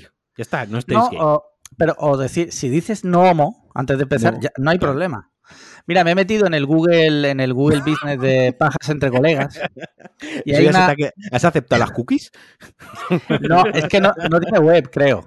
Ah, vale. O sí, no lo sé. El caso es que he entrado en la. Tiene un 3,7 en Google. Te voy a leer eh, una review de Alberto Sandoval, que le da un 1. Toma. Dice: lugar de concentración de votantes de Unidas Podemos después de sus eventos. Un ambiente oscuro y con, y con la cerveza más cara de Madrid. Hay, entre otras cosas, un ambiente progresista donde entra en acción el nombre del lugar. Lamentablemente no todos son colegas, como dije, son camaradas. La atención no es de calidad, el ambiente discrimina a nuestras mujeres empoderadas, quienes por alguna razón no les dejan ingresar a pesar de ser del mismo partido político. Precio elevado, oscuro, sin público diverso y sobre todo sin ninguno que se atreva a opinar por lo que veo. Yo no sé si este Alberto Este Alberto es idiota. me cuesta está, mucho yo creo que está troleando, ¿no? No lo entiendo muy bien. Hombre, dice, o sea, me he quedado, me he quedado ya en la parte, ¿no? En la que dice que son como que son todos progres, ¿no? Y de, Sí. ¿por qué, qué esperas? O sea, honestamente, ¿qué esperas ahí dentro? Eh, no sé. Mira, me, me he metido en pajasentrecolegas.es, que es la web. la noticia que sale eh, de cabecera, ¿vale? Juego, dos puntos. Gensolada o cena valenciana. Eh, no. sé si lo conoces. Dice: La sábana o cena valenciana es un juego sexual masculino para ser ejercido en grupo, documentado como histórico y propio del país valenciano. Ahí queda eso, señores. Yo luego diréis lo que sea, pero yo he entrado en pajas entre amigos.es y lo primero que me sale es una referencia al país valenciano. ¿Qué queréis que diga? Aquí el amigo no sé si tiene algo que decir o prefiere callarse. Te iba a decir que explicase lo de la sábana si lo explicaba por ahí. Sí, creo que sí lo explicaba. Ah, vale, ¿Quieres, vale. Que lo, ¿Quieres que lo lea? Sí, sí, hombre, ya. Sí, léelo, ya que estás. Ya que estás, es que. Ya, a ver, es, aquí es ni, es no leerlo yo vamos a entrar en la web. O sea, que tú ya- Exacto. Es que ya dejarlo así es, es dejar la paja a medias, nunca mejor Sí. dicho, ¿sabes? Mira, perdona, es que ya la había cerrado. Vuelve a entrar, que a Sí. tu navegador le va a encantar. Dice, a pesar de, a pesar de que no se sabe eh, bien su antigüedad, sus orígenes parecen remontarse a las prácticas eróticas homosexuales de la Edad Media, que eran bastante comunes hasta que el catolicismo las empezó a criminalizar y a hacer punibles como sodomías desde el siglo XI. Esta, y ahora aquí viene, parece ser la explicación. Dice, esta prueba sexual consiste en un grupo de hombres que se sienta en torno a una mesa cubierta con una sábana o manto bien ancho. Así, sus piernas y órganos sexuales quedan tapados por la longitud de una sola prenda. Vale, se meten debajo con la sábana por encima, como el que se pone en el brasero, entiendo. Sí, en la mesa camilla. Sí, correcto. Debajo de la mesa, otro hombre o bien una mujer, en este caso otro hombre, porque es- sabemos que es solo para hombres. No, no además- diversidad, Sí, pero nuestro amigo. nuestro amigo Alberto Sandoval. Eh, dice, otro hombre o bien una mujer debe masturba- masturbar o llevar a cabo una felación a uno de los participantes que debe disimularlo lo mejor que pueda para que el resto no sepa que es él quien recibe el placer. Mantiene cierto parecido con otros juegos eróticos y medievales entre hombres, sobre todo Reus, como el Gorigorio. Eh, bueno, Yo no sé si lo de. Mira, honestamente, no sé si. Porque no lo tengo delante, lo de Valencia al principio lo has dicho como troleada. No, no, te lo juro, te lo juro que lo La ponía, te lo cuestión, juro por la Dios. cuestión es que hace. Pues yo tengo 35. A ver qué nos cuentas. Pues hace 20 años aproximadamente, un poco menos, había un restaurante turbio en Valencia que eso pasaba. ¿Ah, sí? Sí. ¿Y tú has ido? No. Yo no, no he ido, pero. Mm, ¿Viene el nombre de ahí? ¿O te la han el, el contado. restaurante lo hizo porque era. A ver, ahora, ahora cuando ha contado lo del origen valenciano, claro, yo he pensado, yo, cuando ha dicho el juego de la tal, yo ya sabía por, por eso le he dicho, explícalo, cuenta lo que es, porque yo más o menos sabía por dónde iba el, el juego, me, me imaginaba de lo que... Y cuando ha dicho lo de Valencia, por eso le he preguntado, honestamente, me estabas Sí, sí. troleando con No, lo de no, Valencia, no. porque Te juro que lo ponía. hace 20 años había un restaurante en Valencia eh, turbio que no, que no reservabas por teléfono y tal, eh, y que eso pasaba. Muy bien. Pues si queréis cambiamos radicalmente de asunto. Si queréis, hacemos ahí el próximo evento. Sí, en Bajas entre amigos. Exacto. Eh, os leo un titular y ahora os leo dos, dos cosas. Burger King retirará sus anuncios de Semana Santa. Adiós al tomate y comed todos de él. No sé si sabéis que durante Semana Santa yo me enteré a posteriori porque no estaba en España y estaba bastante desapegado del móvil porque estaba de vacaciones. Hizo dos anuncios de, la- de las hamburguesas veganas que ha sacado y salió un cartel con hamburguesas y uno ponía tomate y comed todos de él que no lleva carne. Y el otro ponía eh, carne de mi carne y tachado carne y ponía vegetal de mi vegetal. Bueno, parece ser que en redes sociales eh, algunas personas que supongo yo de, de cierto pensamiento, esto le pareció muy mal. Y hicieron tanta presión que al final Burger King tuvo que pedir disculpas en un tuit, que no sé si está por aquí, pero bueno, pidió disculpas en un tuit. Pero pidió disculpas en un tuit, pero una cosa, lo de las disculpas, Sí, yo no tengo, o sea, honestamente, yo no creo que haya sido, o me cuesta discernir si las disculpas eran, de verdad, unas disculpas o eran parte de la campaña. Te lo leo si quieres, que tengo ya aquí el tuit. Burger King dice lo siguiente el día 17. Pedimos disculpas a todos aquellos que se hayan sentido ofendidos por nuestra campaña dirigida a promocionar nuestros productos vegetales en Semana Santa. Nuestra intención nunca ha sido ofender a nadie y ya ha sido solicitada la retirada inmediata de la campaña. Yo creo que esto Pero- no forma parte de pero la campaña. sí. Una cosa, cuando dice la retira, eso lo publica un domingo, que acaba la Semana Santa y el lunes Ah. se iban a retirar los carteles igualmente. Igualmente, ya lo sé. Retirada inmediata del fin de la campaña que teníamos planeada. Claro, es eso, es que, o sea, no es- me cuesta. O si es una disculpa, o sea, es súper tirada con hilo fino.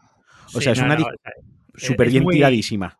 a ver, o sea, puede pasar, puede ser que haya pasado, pero aún así se han disculpado y han retirado la campaña cuando ya sabían que se van a disculpar y retirar la campaña. Ahí está. Si lo hubieran programado, habría sido exactamente igual que esto. Eh, eso es lo que yo quería decir. Puede ser que sea real y sea orgánico, o puede ser que haya sido planeado y no te hubieras enterado porque es la misma, el mismo modus operandi. A ver, a ver, o sea, el que el domingo santo quiten una campaña de Semana Santa, pues me parece lo normal. Eh, dicho esto, la campaña parece igual de divertida que cualquier otra de Burger King. No entiendo muy bien por qué la gente se ofende con estas cosas, pero bueno, hay cada uno que haga lo que quiera. Es que es, que es ridículo porque, eh, bueno, aquí hay una serie de tweets seleccionados eh, que hace el español de la gente que, se, que si se queja, por ejemplo, Héctor Yepez, que tiene verificado, no sé si es de algún partido. Por ejemplo, a ver quién es este papá, esposo y educador, director del Centro de Arbitraje y Mediación y la Escuela de Gobierno, no sé quién es. Y de Ecuador, es de Ecuador. Y dice lo siguiente, pero si la publicidad fuera de burla, también los de Ecuador tienen derecho a protestarse. No, por supuesto, pero como la campaña había ocurrido en España, me sorprende que alguien de Es como si yo ahora mm, digo en Estados Unidos quitar ese, ese cartel. Ojo, sí, porque Dios es universal. Eso sí es verdad. Si se ofende a Dios en, Perú, un cristiano en España se puede sentir ofendido porque es una ofensa a Dios, que es el Dios de todos. En e, ese punto lo puedo ver. Ese punto lo puedo ver. El caso es que Héctor Yepes dice, pero si la publicidad fuera de burla contra un musulmán o un homosexual, ahí sí sería hasta delito de odio. Los cristianos debemos exigir respeto a nuestra fe, con más razón en Semana Santa. A ver. A ver, Héctor. Yo me muevo, te voy a decir una cosa, y voy a ser sincero.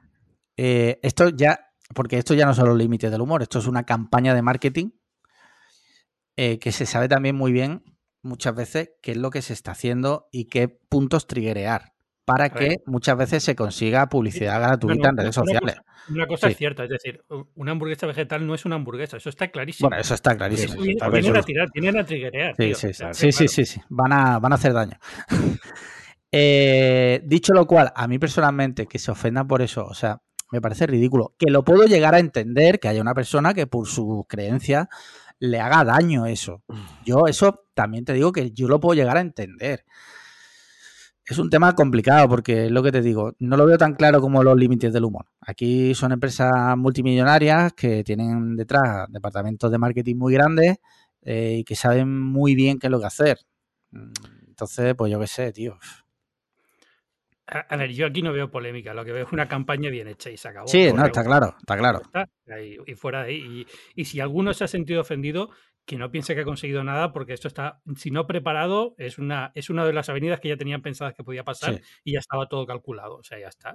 Y, no pasa nada. Y luego, o sea, eh, ya cada uno se, se ofende más o menos, pero hombre, quiere decir que bromas de estas pues se entienden. Es decir, no, es, ¿por qué no se puede hacer de los musulmanes no judíos? Bueno, pues es que ese es el tema de, Héctor. porque son minorías, porque han sido perseguidos, porque siguen siendo perseguidos. Y si ha habido, pues, y si ha habido una religión supremacista que ha masacrado gente eh, a Cholona ha sido la cristiana. Quiero decir, que Tienes que entender cuando algo te hace daño y cuando no tiene por qué hacerte daño. Ahí está. Por ignorarlo ya está, ¿vale? Mientras que a una persona que por su religión está siendo perseguida o se le tiene cierta, eh, se le hacen prejuicios o lo que sea, pues entiendo que se pueda poner más nerviosa si esto pasa. Mientras que, bueno, la religión católica, más en España, que es mayoritaria, pues mayoritaria, digamos, culturalmente, aunque la gente no sea muy religiosa luego, pero bueno, es nuestra cultura, por así decirlo, pues que sea... Está más arraigada. Tampoco, pasa nada, es decir, con ignorarlo si te molesta, ya está. A ver, en la, en la, en la declaración de la renta sigue estando la casilla de la iglesia, ¿no? No sé, yo ¿no sí. ya? No, pues creo que, creo que sigue, sí. Pues mientras en la declaración de la renta esté la casilla de la iglesia, es un país católico. Eh, quiero decir, ese, es que se ve hasta ahí, que institucionalmente, la propia declaración de la renta, tienes una casilla para darle dinero a la iglesia, lo tienes para otras asociaciones, tienes para, pero, pero no entra la iglesia dentro de otras asociaciones, se saca de ahí y se le pone su casilla y su apartado en concreto, ¿no? Y eso ya, eso ya es una declaración de intenciones, quiero decir, deja claro que España es un país católico. Hmm. En fin, cambiando de tercio, vamos a pasar una noticia un poco triste. Eh, y es que eh, no sé si sabéis que José Andrés, el chef español, pero vamos, español por decir algo, porque lleva más años ya viviendo en Estados Unidos que nada. Que, Ángel Jiménez. Que Ángel Jiménez, correcto.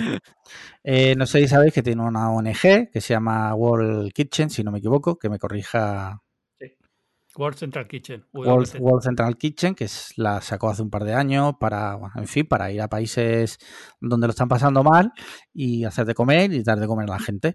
Que es lo que, ojo, que es lo que voy, a hacer. decir, voy a hacer una cosa, no solo, no solo en países eh, donde están sucediendo catástrofes o Sí. están en situaciones jodidas, lo digo porque yo, yo he repartido comida de, de su asociación.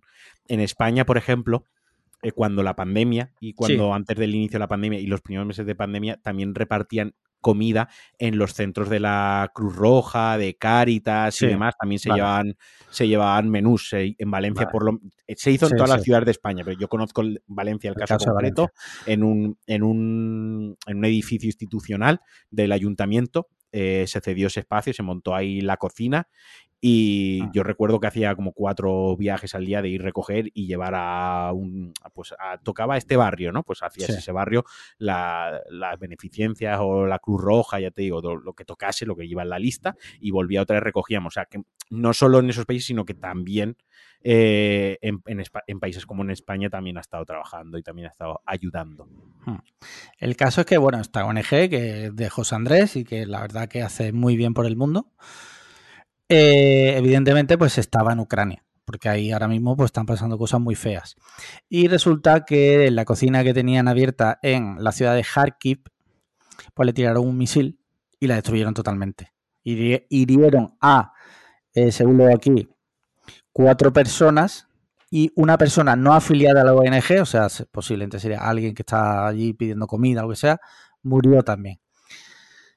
Esto, bueno, simplemente quería comentarlo porque la, la iniciativa de José Andrés, personalmente, me parece muy bonita. Me, me- me gusta mucho José Andrés lo que hace. Y es una pena que cosas así, pues, en fin. Yo, hablando, ya que saca el tema y por, por hablar un poco del asunto, a José Andrés, yo creo, yo estoy Sí. convencido que es- antes o después le van a dar el premio Nobel de la Paz. Bueno, ya lo han metido a la Casa Blanca, ¿no? Bueno, él es amigo, creo, de Obama Sí, o no, amigo. y, está, y está también en, en algún tipo de consejo de administración, de consejo de consejero de la Casa Blanca para temas Sí. de nutrición. O, Sí, y deporte, ¿verdad? sí, Ah, ah, deporte. sí. Sí, sí, sí. O sea, que Lo- sí. Justo, la semana pasada. A ver, eh, justo lo que ha dicho Marquino lo dije yo en un tuit hace una semana exactamente, lo de la paz. Sí, yo creo que este se lleva el premio Nobel de la Ahora va, ahora va a parecer que te, que te he copiado el argumento. A- Haber, pensado- haber tenido ideas originales, yo qué sé qué decirte, tío. Sí, sí. Es que pinta, Pero, ¿no? O sea, sí, sí, tiene, todo, tiene todas las papeletas, que, que muy bien, muy que merecido. sí, sí, además, sí, sí, que por supuesto, por supuesto. A ver, no, es que- Yo creo que es una figura súper inspiradora, es decir, haber encontrado Sí. a su edad un propósito más allá del soy el mejor chef del mundo o soy muy buen chef o, o me divierto mucho haciendo estas cosas, que ya, digamos, ya tenía una personalidad en Estados Unidos antes de esto. Sí, tenía muchos restaurantes, ¿eh? Sí, sí, era un tío muy famoso y era muy bueno y tenía su programa de cocina y tal.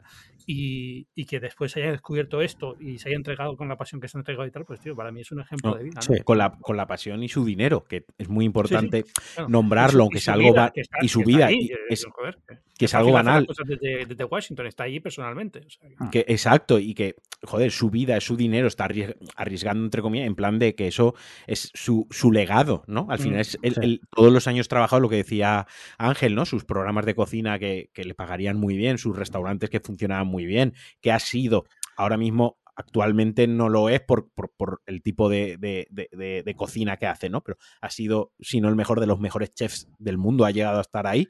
Eh, y todo eso, lo que dice Ángel, me voy a ir totalmente, he descubierto esto y lo, y lo voy a sufragar yo. Y ya no solo eso, los contactos que ha utilizado, ¿no? Porque ha tirado mucho, que es necesario para este tipo de cosas, de contactos, de personalidades, de gente influyente, de gente también que aporte dinero, gente que también se comprometa, que le dé visibilidad al proyecto y demás, que también es otra parte, otra parte importante.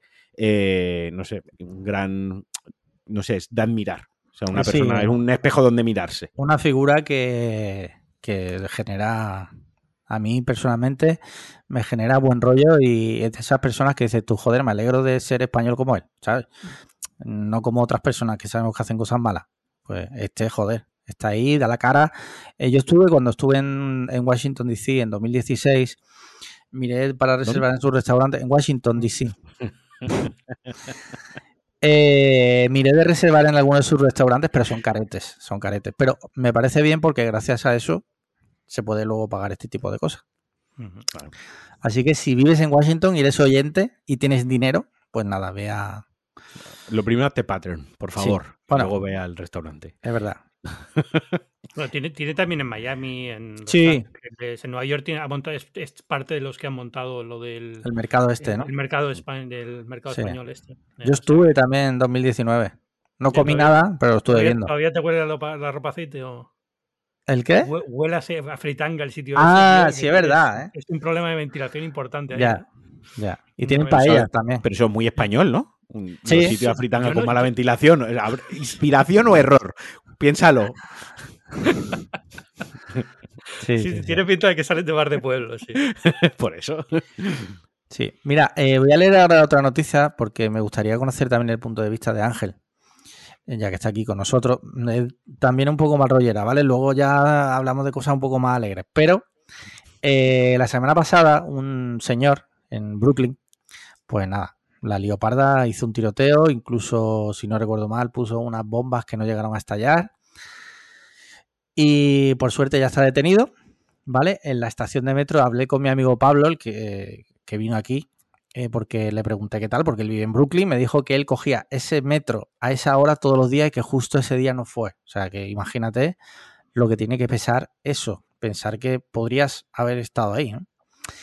Y con esto quiero ahondar un poco en el tema de Ángel, que lleva ya tiempo viviendo en Estados Unidos. El tema este de los tiroteos cada dos por tres que ocurren allí. ¿Cómo, cómo lo vive alguien que llega allí y que por suerte en España em, tenemos otras cosas, pero tiroteos de gente random, por suerte no tenemos. Entonces, mm, me gustaría preguntarte si tú lo tienes presente, si no lo tienes presente, si te sigue sorprendiendo o lo tienes asumido. A ver, me sorprende, me sorprende siempre que pasa. A ver, lo tengo asumido relativamente, porque tampoco es que estés nunca. A ver, esto es como los atentados terroristas. Es raro que te toque te puede tocar, pero es raro que te toque. Es decir, pues mira Madrid, ¿no? Pues al final es, es algo que no, que, está fuera de tu control y te puede pasar. Eh, lo que ocurre aquí es que es absurdo, es decir, la, situación que tienen con las armas es completamente demencial y, yo creo que la mayoría de la población lo sabe. Lo que pasa es que la, parte de la población que se mantiene en su estrés con el tema de las armas y tal, pues es muy ruidosa, tiene mucha influencia política, eh, hay, toda una serie de razones por las que sigue estando, sigue estando eh, el tema este de las armas en Estados Unidos, pero realmente si lo miras aunque el comercio de armas sigue creciendo, realmente el número de hogares que tienen un arma ha bajado mucho. Eso te quería preguntar eh, yo ahora. O sea, es más porque la gente que se mantiene son los que realmente están locos con esto, sí. Eh, pero, pero no porque la sociedad en sí sea tan... Ahora, ahora bien, es, es preocupante hasta el punto de que lo piensas y dices, bueno, yo estoy Atlanta es una ciudad bastante insegura en ese sentido. Yo vivo en un barrio bastante bien, o sea que tampoco me pasa nada, no vivo con violencia continua, pero la ciudad es insegura.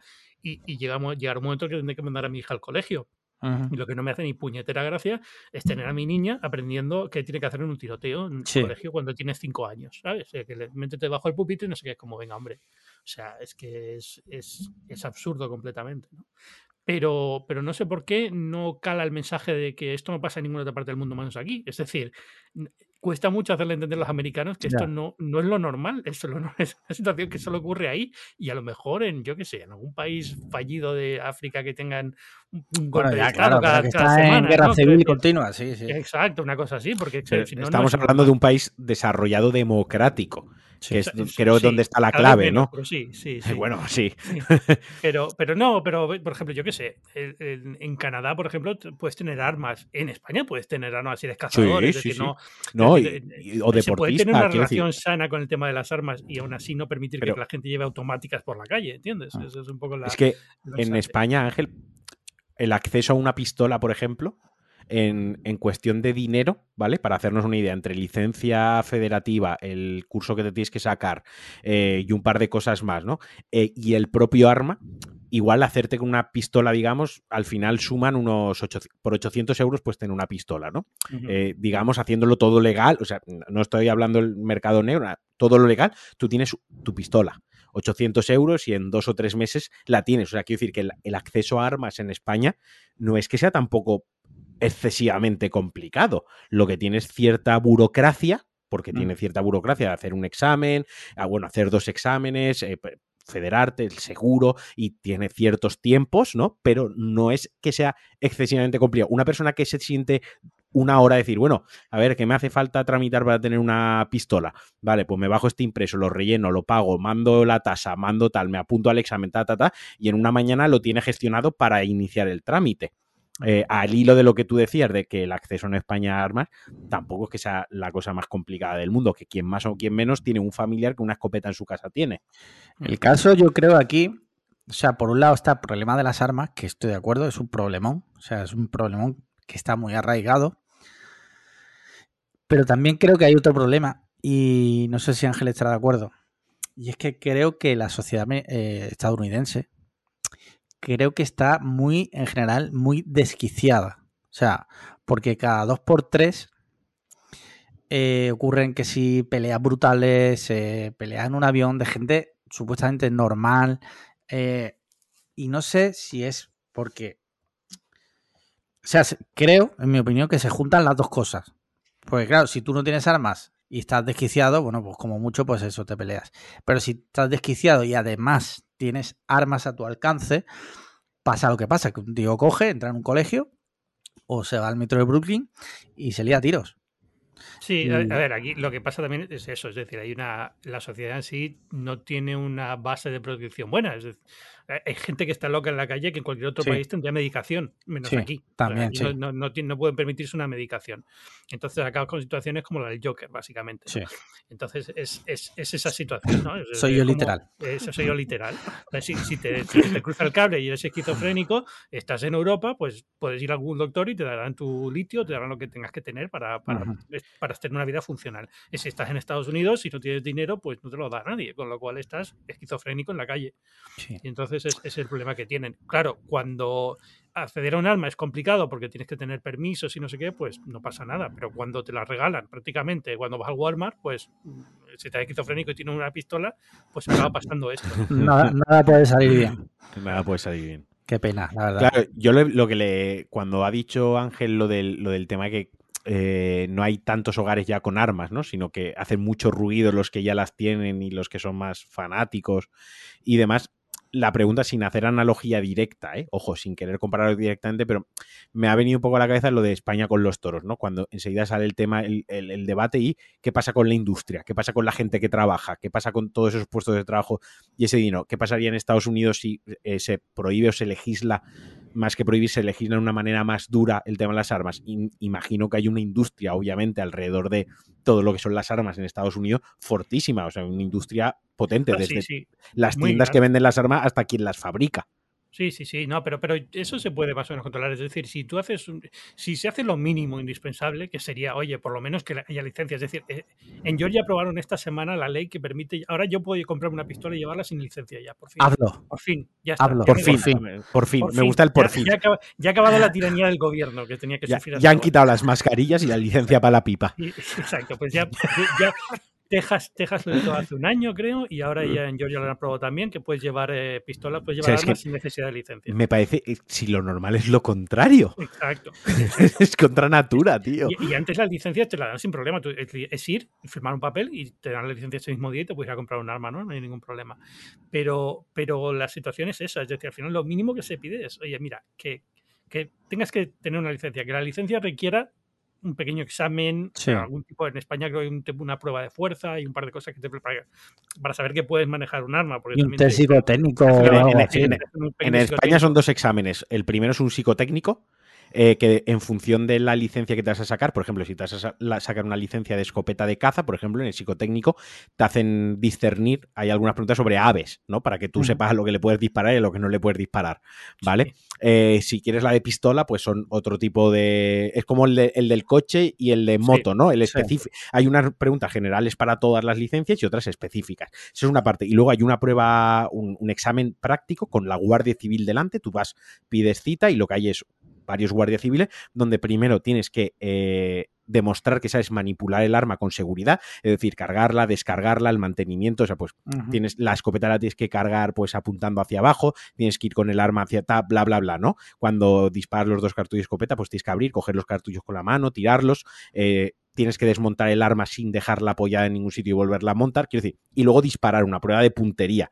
Hay dos pruebas, o sea, por una parte está la teoría, pero luego hay una prueba práctica que suele ser donde más fácil fallar en la práctica que en la, que en la teórica, de hecho. Sí, que sepas de dónde sale la bala y hacia dónde Claro. está apuntando, básicamente. Que no O sea, mires por dónde sale la mínimo, bala. exacto. Pues, pero es que aquí ni eso, ¿no? Entonces es un poco lo mínimo que se pediría es eso y un pequeño test de, de psicotécnico y a lo mejor Y mirarte la base de datos si tienes antecedentes, que tampoco Claro. se pide aquí, ¿no? Entonces, depende del estado siempre, pero bueno, pero por lo general no, Por lo no se pide. Y entonces es, es lo que yo creo que solamente con eso ya por lo menos pues parte del problema lo tienes resuelto. Hombre, disuades, disuades a muchísima gente. Sí, a mucha gente. a mucha gente que ya solo por la pereza del trámite, que eso no que es lo que pasa en España, realmente, lo que pasa en España es, uff, qué pereza y cuánto dinero. Y, da igual, y tengo y otras lo que muchas preferencias. veces se ha propuesto, primero, o, o subir muchísimo el precio de la munición, como para, para que si tú quieres una pistola puedes tenerla, pero si quieres balas para esa pistola te va a costar un ojo de la cara, o obligar a tener un seguro, que sería la otra opción, porque es verdad, cuando ya pones el coste del seguro, pues ya por lo menos es- esta gente que lo hace por hobby se lo he visto a veces antes de tener 50 armas en casa, porque son 50 seguros. Sí. Claro. O, o un seguro Sí, más sí, caro, sí. con lo cual... pero- De hecho, tenía a ese respecto, tenía Chris Rock hace muchos años, que ahora se ha hecho famoso con lo de la hostia en la cara. Tenía un monólogo en el que una de las partes hablaba precisamente sobre el precio de la munición y tal. Y decía, tenía gracia porque decía que si una bala costara 100 dólares, tú te pensabas mucho y muy bien si disparabas esa bala, porque 100, 100 dólares ahí por disparar ahí y ya se lo tiene que haber currado a la otra persona, para que, pena, para que tío. merezca morir. Pero me, me llama la atención un, un pero fíjate, ya eh, por rematar el tema, pero me llama todo lo que está comentando Ángel, ¿no? Que eh, están quitando la licencia en estados Sí, Para en vez de hacer armas. lo contrario. y luego eh, Will Smith le pega un bofetón a Chris Rock y se paraliza el país, lo cancelan, violencia en directo, en prime time, un Sí. bofe, ¿cómo puede ser? No es como la doble moral esa de, bueno, en la escala de valores, obviamente, pegar un bofetón está mal, eh, mucho peor llevar un arma sin licencia, que no necesites licencia para llevar un arma y te puedas liar a tiros en el metro, ¿no? Quiero decir, es, es que yo lo veo tan obvio, pero claro, imagino que Pero lo vemos ves, obvio claro, nosotros desde, Desde aquí. nuestro prisma europeo, claro. Sí, es un tema cultural, pero vamos, Es un tema cultural, exacto. Pero, pero no es un tema tan cultural desde el punto de vista de que, bueno, es que aquí todo el mundo piensa diferente. No, la mayoría de la gente aquí piensa igual que los europeos, igual que cualquier persona civilizada con dos dedos de frente. Lo que pasa es que tienen una situación heredada y una minoría muy, muy vocal sobre este tema, simplemente. Es eso. Y que me imagino, no lo sé, ¿eh? ya me marco el triple, que la gente de poder en Estados Unidos probablemente sea gente también aficionada a las armas, que, que exista también un clúster de la industria de las armas con intereses políticos, financieros ahí detrás, que es quien al final acaba sí. legislando, Eh, etc, eh, exacto, etc. Todo eso, todo eso que has visto en las Es un películas. lobby. 100% Es un lobby. Hay un lobby y están interesados en que las cosas se mantengan como están y detrás hay muchos intereses y hay mucho acomplejado con tema de las armas que le gusta el poder y lo canaliza a través de tener muchas armas y cosas así. No, Es que, no. es que luego se te va la puta olla porque dices tú, bueno, que tenga una pistola para protección, yo qué sé, en un momento dado eso podría ser medio razonable. Pero es que hay gente que tiene metralletas en su casa. O sea, Claro, Es que-. No, yo, yo no considero tener una pistola razonable en ningún No, sentido. que no digo que lo sea, no digo que sea razonable, digo que en un momento dado, entendiendo la cultura de Estados Unidos, sí. puede llegar a pensar que, bueno, que tener una pistola, pero de ahí a llevarlo a un M16 es como, joder, bro. Es- Hay una amalgama, ¿no? De, Sí. de- de- de Y hay gente que lo tiene. Yo tengo familia en Estados Unidos y tiene. Uno de mis primos tiene mm, armas de fuego. Yo las he disparado. Todo- yo estoy diciendo todo esto y probablemente yo, si viviese en Estados Unidos, tendría Tendrías armas. al menos una o dos tendría. Eh, que- Yo no, un, no, o rifle, sea, un rifle francotirador. Careta fuera, quiero decir, estoy diciendo esto, pero probablemente eh, si viviese en Estados Unidos las tendría. Oye, Vaya. ahora que Ángel ha propuesto lo de los challenge, eh, le proponemos nosotros uno a, a Ángel, A que Ángel. es que se compre una pistola una pipa. No, no, no. y que vaya a disparar. ¿Lo pagáis vosotros con el Patreon? Galerías de tíos sí tengo cerca, eso sí que hay, hay muchísimas, claro, evidentemente, pero, Sí. pero eh, yo tener armas no, porque esta, la estadística sé cómo va. es- si tienes un arma en casa, lo más Sí. probable es que acabe o yo con la bala en la cabeza, Que acabe mal, con la bala en la cabeza o mi hija con la bala en la cabeza. Al final, es decir, es un accidente y pasa mucho más a menudo que que alguien entre en tu casa y, y tengas la puntería y la calma para disparar. Sí. Totalmente. Eso no existe. Muy bien, si os parece, pasamos ya al último tema, aprovechando que está aquí también Ángel, que es especialista en tecnología, que parece que lo hemos traído en calidad de entendido de armas. Os leo un titular. Tecnología, al fin y al cabo. Bueno, sí. Sí, de- sí. Hay una película muy chula, no sé si la habéis visto, la de de Nicolas Cage. Sí, no me acuerdo cómo se el llama. señor de la guerra. El Señor de la. Guerra. Sí, esa era buena esa peli, ¿eh? No, es Sí. Nicolas Cage, evidentemente va a estar buena. Claro. Exacto. Bueno, leo el titular. Elon Musk se ofrece a comprar el- el 100% de Twitter por 43 mil millones de dólares. La última vez que hablamos de esto fue con Matías, que estuvo aquí y había comprado como un, una... 10 por- un 9%, ¿no? No- 9,3. Sí, un 9,3. Ahora ya directamente se ofrece a comprar el 100%.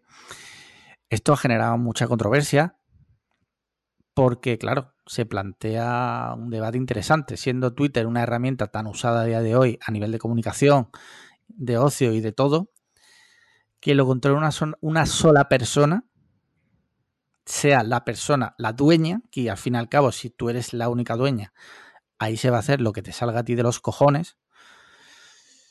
Es un poco peliagudo. No sé, Ángel, ¿qué piensa? A ver, yo espero que, que Elon Musk nunca se haga con el control de Twitter en ninguna calidad, es decir, no con el 100%, no con el 51%, vamos, ni con el 50,01%, porque es una persona que no tiene, yo creo, ni la madurez ni la capacidad para dirigir una empresa como Twitter. Fundamentalmente eso, es un tío que eh, puede ser brillante en algunos aspectos, sabrá más que yo de ingeniería seguramente, probablemente, eh, evidentemente ha creado dos empresas muy buenas, Tesla y SpaceX, ha creado otras empresas que no son tan buenas, pero son simpáticas, como la de los túneles. Sí. Eh, pero, pero no es una persona que tenga la cabeza como para dirigir una empresa con el, con el alcance que tiene Twitter. No porque sea una empresa muy grande, no la utiliza tanta gente, pero es influyente. Sí, es muy influyente. le hacemos mucho caso a Twitter cuando a lo mejor no teníamos por qué hacerle tanto caso, pero bueno, el caso es que se lo hacemos, ¿no? Y, y entonces es lo que me preocupa, que alguien con, con- con tan poca idea de cómo funciona un medio de comunicación se haga con el control de Twitter, que aunque no es un medio de comunicación, tiene algunas características de un medio de comunicación, ¿no? Porque es, es, es muy fácil darse pechos en el, darse golpes en el pecho y decir que la libertad de expresión para aquí y para allá, pero la libertad de expresión es complicada manejarla Sí. y no es lo que Elon Musk Pero- cree que es. Es que hasta qué punto es libertad de expresión que tú te hagas con el control absoluto de una de una plataforma bueno, como Twitter, ¿no? No, O sea, no, quiero no, decir- digo, digo, digo lo- por las políticas que él. Sí, una de las razones sí, por las sí. que quiere comprar Twitter es Sí, porque pero- dice que usar libertad de expresión y no sé qué. Por eso mismo digo que sí, libertad de expresión, pero Ah. tú quieres ser el que controla. O sea, quiero decir, No, pero la idea de él se supone que es que se pueda mm, decir lo que tú quieras. Sí, y pero lo que no- tú quieras no es simplemente que esta película me Sí. parece una basura, claro, sino es que, por ejemplo, también se organice gente para coger a una persona, hacerle bullying hasta el punto de. Eso es, eso también es libertad de expresión. No, Y de, supo- hecho, de hecho, Elon Musk participa mucho en eso. o sea, Claro. que sabe sea, perfectamente. Pero, ¿eh? pero es- eso es lo que me preocupa, ¿no? Es decir, esa, esa visión de Twitter es una visión increíblemente pueril de alguien que no se ha parado a pensar dos veces cómo funciona la libertad de expresión y lo que significa. Libertad de expresión no es yo digo lo que me da la gana, es el gobierno no me persigue porque yo diga lo que quiero decir. Pero es- pa- pasado ahí, la empresa Twitter puede hacer lo que quiera contigo, tiene Sí. sus términos y condiciones. Incluso el gobierno suele tener límites para estas cosas porque es muy raro que haya un gobierno que tenga absoluta libertad de expresión, porque históricamente no ha funcionado muy bien ese tipo de cosas, ¿no? Acaba pasando lo que pasa. Pero, pero la, la sensación es que este- esta persona no entiende este- esta historia de cómo funcionan los medios de comunicación y viene a Twitter pues un poco, yo creo, lo que me preocupa sobre todo es que la gente que le apoya. Es lo que me preocupa de, de esto de, de Elon es ver la gente que está apoyándole desde la retaguardia. Porque Mm. no es el tipo de gente que a mí me gustaría ver el control de Twitter. Y sin embargo, son Como, los que como quién, por ejemplo. Peter Thiel, todo el eh, Trump, el trumpismo MAGA, eh, todos los ultraconservadores americanos, los primeros que suelen censurar luego, ¿no? Sí, Los sí, de sí, la- las víctimas de la cultura de cancelación que milagrosamente nunca están cancelados y sin embargo ellos sí quieren cancelar luego eh, El de cartel, el cartel de, Burger King, por ejemplo. O, Exacto, o- ese o- o tipo de pajas, o pajas entre colegas. Exacto. Las auténticas víctimas de, este, de esta sociedad. Entonces, eh, pues eso es lo que me preocupa, ¿no? Ver el tipo de gente que ha salido a defenderle es como. uf, como yo, yo me planteo ser Elon Musk, que como yo me despierto un día y veo que esta gente es la que me apoya, me lo pensaría dos veces dónde estoy, ¿sabes? Sí. ¿Y, y tú crees, eh, tú crees que, por ejemplo, se podría llegar a materia- materializar la venta? ¿No crees que la pararía algún organismo? Porque en Europa, No. por ejemplo, las leyes de monopolio no, no, no creo, o sea, porque eh, Twitter es una empresa privada, cotiza en bolsa, al final es un tema puramente eh, de, bolsa. Se puede llevar a juicio y a lo mejor ahí dicen algo, pero lo dudo, lo dudo mucho. A ver, no va a pasar, yo creo, porque Twitter está reaccionando como suele reaccionar las empresas en estas cosas, que es con lo de la píldora envenenada esta, que es una técnica que tienen para evitar opas hostiles, que básicamente pues diluyen la participación de, forzosamente la participación de, de Elon Musk y ya está, ¿no? Pero... Pero vamos a ver, eh, como poder se puede. O sea, no veo por qué no podría pasar. Eh, también creo que no le saldría la jugada también como él cree. Es decir, como empresa no le va a dar dinero, porque Twitter no es una empresa que dinero, eso lo hemos visto ya a lo largo de los últimos años. Y, no creo que él tenga una fórmula mágica para que Twitter se convierta en una empresa que le dé dinero. Lo que pasa es que le da atención, que es lo que él quiere. Él quiere tener la atención. Y entonces ahí está jugando a este juego hasta que dejen de tener atención y pasar a otra cosa. No sé, a llamar pedófilo a alguien o lo que sea que haga Eso ya lo ha hecho. Otra cosa. Que vamos, que yo digo que a mí me encanta Tesla, me parece una gran empresa y SpaceX me parece brutal, me encanta el espacio y le está haciendo muy bien. Pero este señor tiene problemas y debería mirárselo. Sí. Muy bien, yo por si acaso ya, ya he registrado el dominio twitter2.com y si, y si veo que finalmente lo compra, sí. vamos todos a Twitter. Twitter, no, Mastodon también era otro que... Twitter-cliffhanger.com. Ese es el... Y seremos nosotros los únicos dueños. Exacto. No habrá libertad de expresión. El órgano censor seré yo, ¿vale? Yo bloquearé y daré a la gente. Ah, pero, pero vamos, ya digo, este, este está como una puñetera cabra y me da mucho miedo porque si no lo consigue él, ya la idea está plantada de que él no lo puede conseguir. Y entonces ya va a ser cuestión de alguien con más dinero. O con más, por ejemplo. más inteligencia. No creo. Jeff Bezos Jeff Bezos suele ser alguien que le preocupa que sus negocios sean rentables. Sí, eh, compró el Washington Post, que bueno, no es que sea muy rentable, pero bueno, por lo menos le ha dado un cambio importante. Eh, pero en general no, lo veo invirtiendo en Twitter, salvo que viera claramente algún tipo de, ventaja. Vale. Muy bien, pues con eso terminamos ya los hot takes. Yo creo que ha quedado una charlita bastante interesante. Y si os parece, pasamos a la sección videojuegos. ¿Habéis jugado algo recientemente? Ángel. Jugado, pues has, tenido tiempo de jugar a algo? No, no he tenido tiempo de jugar a nada. La última vez que jugué fue, sigo jugando al Tunic y, prácticamente ya, alguna chorrada más en el iPhone, pero ya, o sea, videojuego poquísimo, pero poquísimo. Vale, tú al del ring, me imagino, ¿no? Yo sí, yo llevo como 140 horas casi ya al ring. Joder. Madre mía. Pues mira, yo por meter la nota discordante, eh, me descargué el Kirby La Tierra Olvidada del videoclub que tengo instalado en la Nintendo Switch. Y estuve jugando. Es un juego muy bonito, es un juego muy chulo. Sí es verdad que no tiene ningún tipo de... No supone, para una persona adulta aficionada a los videojuegos, no supone ningún reto. El juego está chulo y se disfruta, pero es que te, o sea, mm, avancé bastante porque aproveché una siesta de paloma y le metí un par de horas fácil eh, y no me mataron ni una vez. ¿Sabes? Que, entiendo también que el target de Nintendo es otro, ¿vale? En eso yo creo que todos los que jugamos a videojuegos estamos de acuerdo. Pero sí es verdad que no me supone ningún reto. Aún así está chulo, la verdad. No sé si pagaría 50, 60 pavos o, lo que cueste.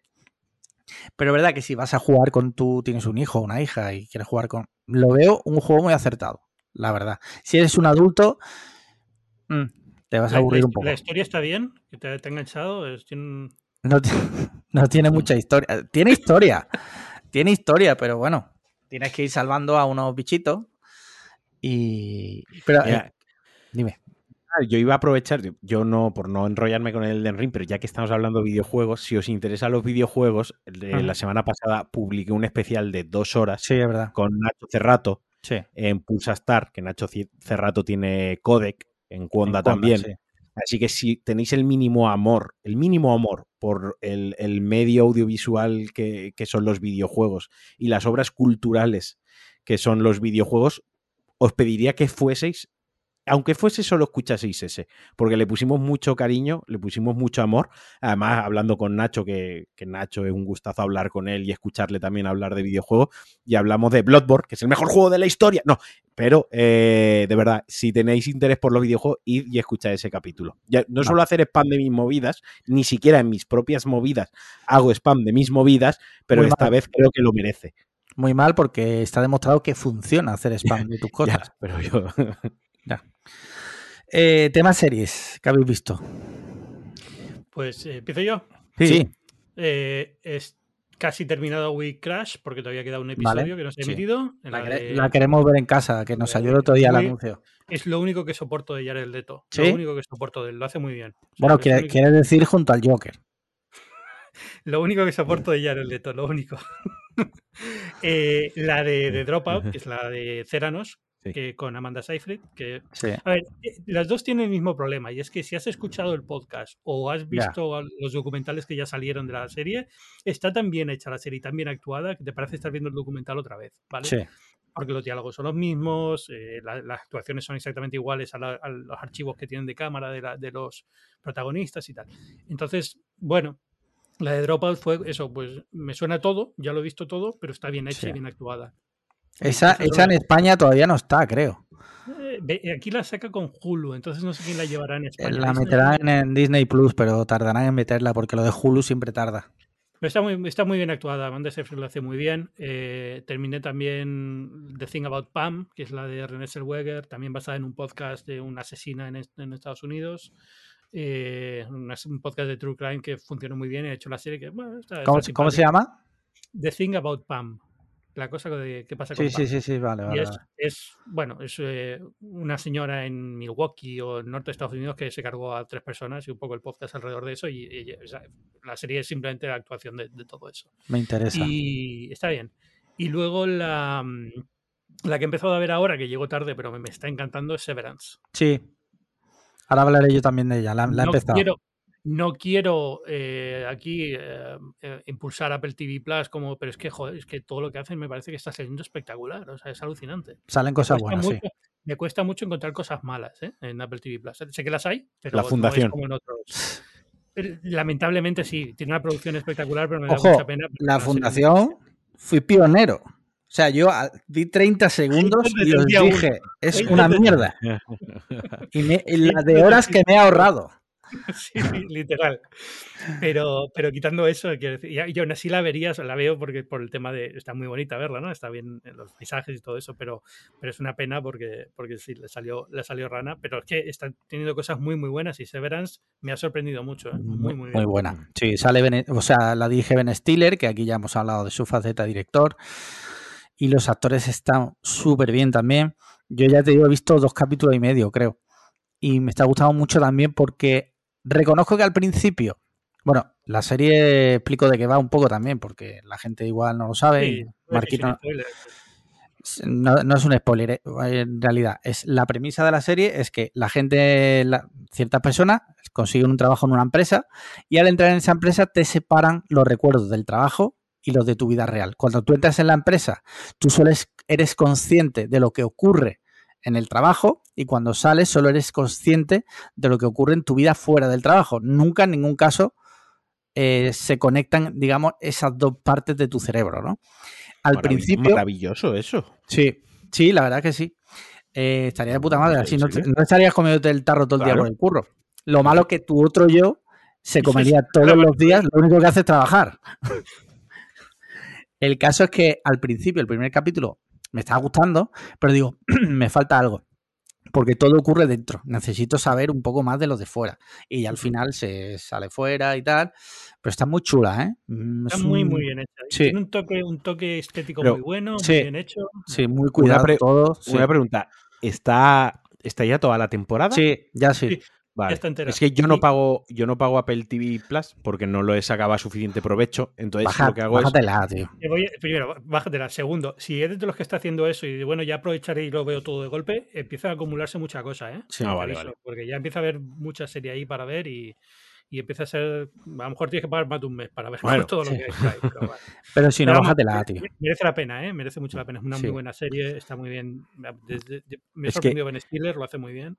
Voy a decir algo, es que me da. Igual que las películas no, pero bajar una serie me da tanta pereza que acabo Ya. pagando. Porque tengo que buscar que todos Sí. los capítulos se vean igual con sus subtítulos. Quiero decir, si es uno en concreto, Ya. pierdo el tiempo de. Esta no se ve bien, pues el subtítulo da, pero si son muchos capítulos, mm, yo qué sé, al final acabaré Pero- pagando un mes y ¿No veré te la has serie. comprado nada de Apple últimamente que te den No. un año de Apple TV Plus? Una cosa así, Últimamente o no. tres meses, o- No, no, no. Si te sirve de algo, Marquino, eh, Está, la, las, series- está- está la cosa tiesa para ir comprando cosas de Apple.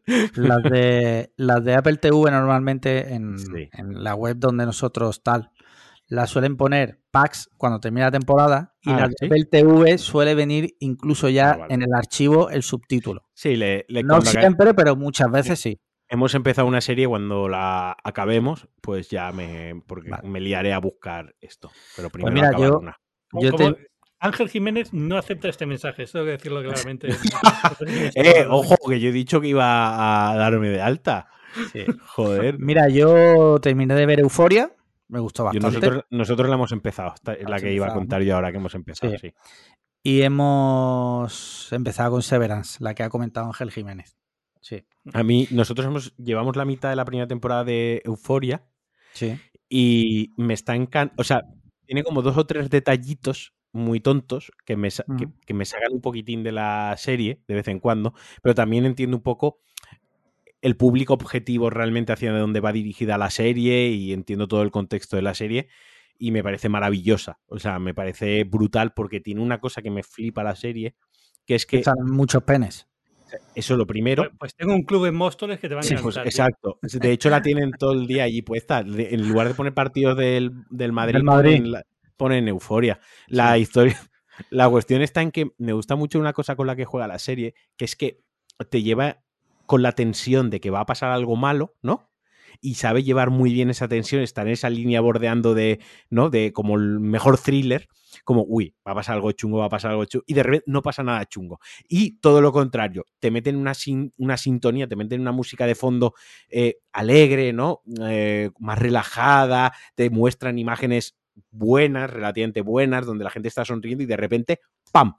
Sí. Le a, a- a algún personaje, a algún protagonista, le pasa algo chungo, ¿no? Eh, juega muy bien con que nunca sabes qué te espera después en, en la Sí. propia escena, ¿no? Te, las, te engañan, o sea, te engañan muy bien. Eso es lo primero. Y luego, que cuando la serie se puso de moda, salió la primera temporada, se puso la serie de moda, yo leía a mucha gente diciendo que hacía eh, apología de las drogas, ¿no? Como que, y es, joder, es todo lo Sí. contrario, o sea, solo deja, no hacen más que enseñar a gente con la vida totalmente destruida, a gente no, a adolescentes con la vida totalmente destruida, no solo por, por las drogas como concepto, sino por las adicciones. Eh, apología cero. Y ya por último y a cabo, otra cosa que me gusta mucho es que, claro, al ser la serie norteamericana y estar, es- estar localizada en Estados Unidos, eh, aquí cuando pensamos en drogas, pues, pues pensamos en cocaína, en heroína, en, ¿no? Anfetaminas, en, tal. Eh, pero allí eh, la, también tratan como droga lo que es el medicamento, ¿no? Y Sí, la- la, la-. La entre otras, la protagonista se ve como roba medicamentos a su madre, como roba medicamentos a, otro, a, a otros protagonistas, a otros personajes de la serie y tal. O sea que tienen también en consideración la droga, como la medicina como droga, que aunque sea legal también es una droga, y también el alcohol lo tratan como droga en la serie. Hay un personaje en concreto que no toma estupefacientes, pero toma mucho alcohol y por culpa de tomar mucho alcohol hace el subnormal y toma malas decisiones y se comporta muy mal. También lo tratan como tal. Entonces me gusta que abra el espectro más allá de una persona haciéndose rayas de cocaína, ¿no? Sí, Eh, y ya está. Mm. No, es que la serie cojonute. Está muy chula. Tema pelis. ¿Has visto algo recientemente, Ángel? Eh, pues, eh, a ver, he vuelto a ver Spider-Man, la última. Homecoming. Eh, segundo visionado, sí, Homecoming.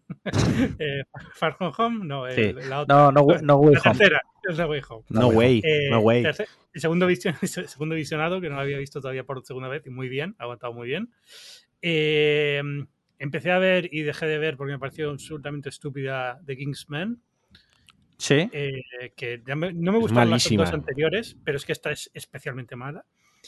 Y, y la otra que he visto, que tenía pendiente y por fin la he visto, es Coda, que me encanta. Ah, me parece muy- La tengo pendiente todavía. O sea, es, es película que más o menos te esperas, pero está muy bien hecha. Yo es que como, como vi la francesa, mm, Sí. como que me tengo menos urgencia en verla. Mm. La verdad. La tengo ahí para ver, pero no, no me he puesto.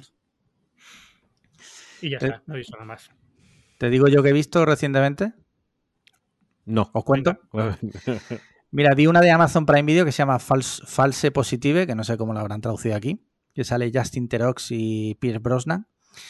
Eh, está escrita por una cómica muy famosa que, joder, estoy quedando fatal porque he dicho los, los nombres de los, de los maromos, pero el de ella no me lo sé, que se llama Ila- Ilana Glazer, ¿vale? que era una serie muy, muy conocida, que no me acuerdo tampoco cómo se llama, porque soy un puto desastre.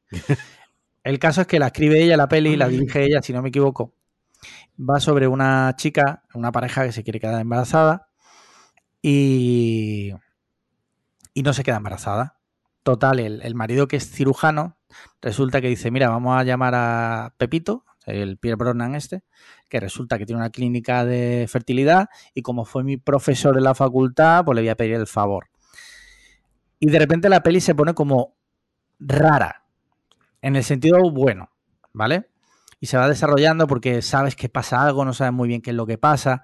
Llega un momento en que incluso ponen sobre la mesa el debate que ahora está muy de moda de la violencia obstetricia, que es esto de que las mujeres, muchas mujeres se quejan que a la hora del parto y demás, eh, no se les hace caso y se, hacen, se toman decisiones sin consultarle a la, madre, ¿vale?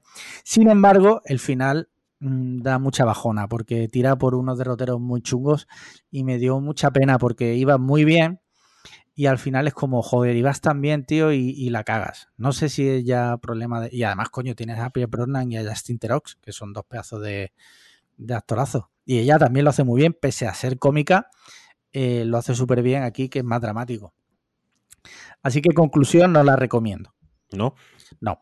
Ah, Luego vi- que yo no, que no sí. esperaba. Eh, no me, no me, te- me jodió un poco el final, sí.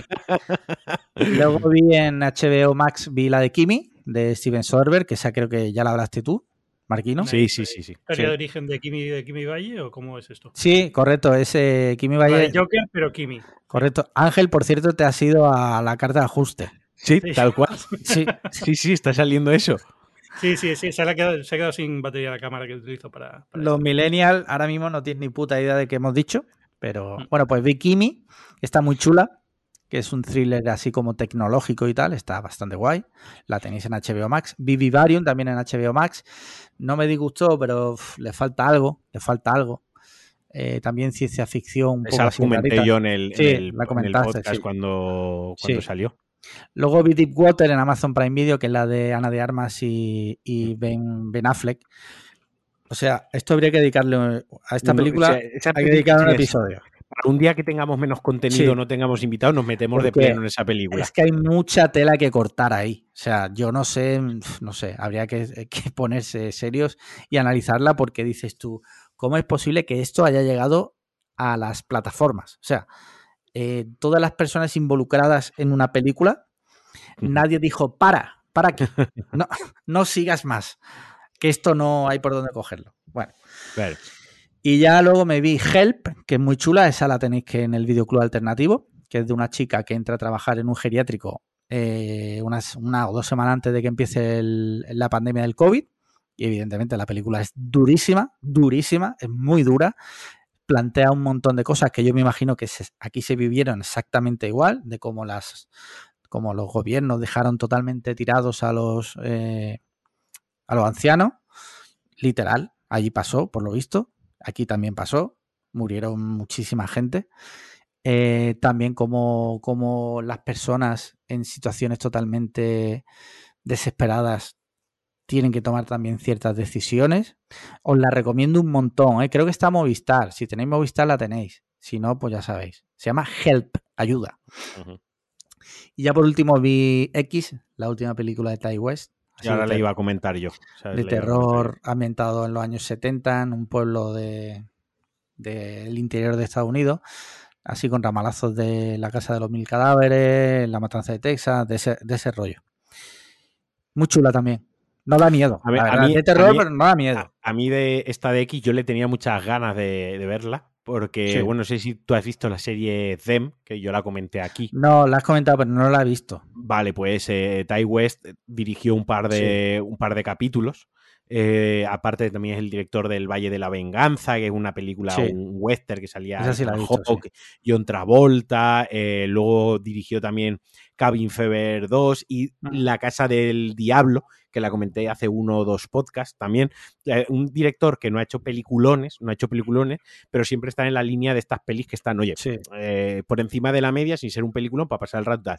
Y a mí esta de X me gustó muchísimo, fue un homenaje, como tú has dicho, al, al cine slasher y al cine casi de, de- de serie Z. Sí. ¿no? Eh, con además eh, villanos, dos viejos como villanos. No hay Sí. nada que dé más miedo en el mundo Un puto viejo. que un puto viejo. Sí. Mm, Yo justo cuando la estábamos viendo estaba diciendo, a ver, la vieja no lleva al nivel, los viejos no llegan al nivel de los mejores villanos viejos de la historia, que son los de la visita, Sí, ¿vale? no llega a ese nivel. Pero, pero da muy mal rollo. Además, fuimos a ver la abuela al cine Sí. juntos y no hay nada que dé más miedo que un puto Ca- viejo. Caga mucho, la verdad. Paga mucho los putos viejos, ¿vale? Eh, así que, bueno, de hecho yo te dije, mírala, vétela, que a mí me, me ha molado. Vale, otra película que vi, eh, bueno, he visto, he visto, no te exagero, habré visto en Semana Santa como veintipico películas, pero me voy a centrar en las que más me han gustado, ¿vale? Vale. Eh, vi eh, una de 2015, El regalo de Gift. Ah, me eh, encantó, me Es encantó. un, es un, un thriller Sí. de Joel Edgerton que Sí. está muy chula. Está Sí. muy chula porque, bueno, aparte es el protagonista de, de la peli.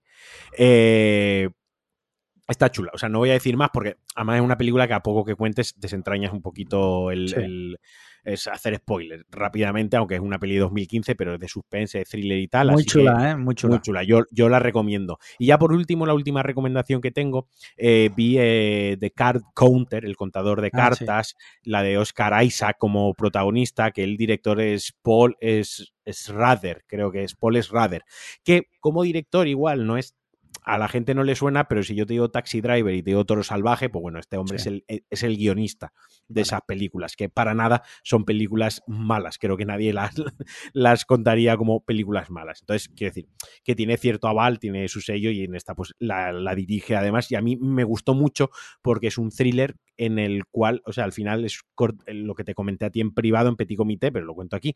En lo del tema del póker y de contar cartas y del blackjack Sí. y tal, es una mera excusa, es una mera excusa para el planteamiento de, de la historia y de, del suspense que tiene la película. Una película que personalmente, ya te digo, a mí me encantó. He estado mirando luego por mirar un poco las valoraciones. En Rotten Tomatoes tiene casi un 90, ¿no? Pero luego te vas a IMBD y a Ya. Film Affinity, aunque sabemos la base de usuarios que valoran, bla, bla, bla, y ahí tiene un poquitín baja la valoración. Yo os diría que no os dejéis mm, guiar por estas valoraciones y yo las recomiendo. Muy bien. Y ya está. Genial. Pues con esto ya hemos terminado el capítulo de hoy. Con Ángel en la carta de ajuste. ¿Sigues ahí, Ángel? Sigo, sigo. Estaba intentando solucionar lo de la Sí, carta sí. ajuste, pero tiene mala solución. Si no, no pasa nada. Cuando lo subamos a YouTube, que Marquino ponga ahí una foto estática o algo. La foto esa que sale Ángel Jiménez Faker. Mejor que no, mejor que no. Porque no me imagino la foto que puede poner. algo No. pensaré, algo Sí, se sí, me va sí. a ocurrir. Sí. Y pues nada, una semanita más. Ya hemos terminado. Muchas gracias, Ángel, por haber estado con nosotros. La verdad, se ha hecho muy ameno. A vosotros siempre es un placer. Muy bien. Soy- Y parece que lo habéis hecho de propia voluntad y no porque os haya obligado. O sea que muy bien. No, no. Eh, sí. Y como siempre, gracias por haber llegado hasta aquí. Muchas gracias a nuestros oyentes, como no. Eh, y gracias en especial a nuestros mecenas, eh, siempre por apoyarnos. Eh, si quieres ser mecenas y apoyarnos, patreon.com barra podcast cliffhanger. Y ahora, cinco estrellas en Apple Podcast, comentarios y likes en iBox, suscribirte y campanita en YouTube. ¿Qué más? Spotify, a tope con Spotify. Spotify. Lo que pasa es que Spotify creo que no te deja. Bueno, da igual, escúchalo. Sí, sí, sí. sí. En. Y, sí, y Exacto. con esto, pues nos escuchamos la semana que viene. Un abrazo. Chaito. Venga, chaito. Chao. Chao. ¿No está grabando? Ah, que le tengo que dar yo al pause.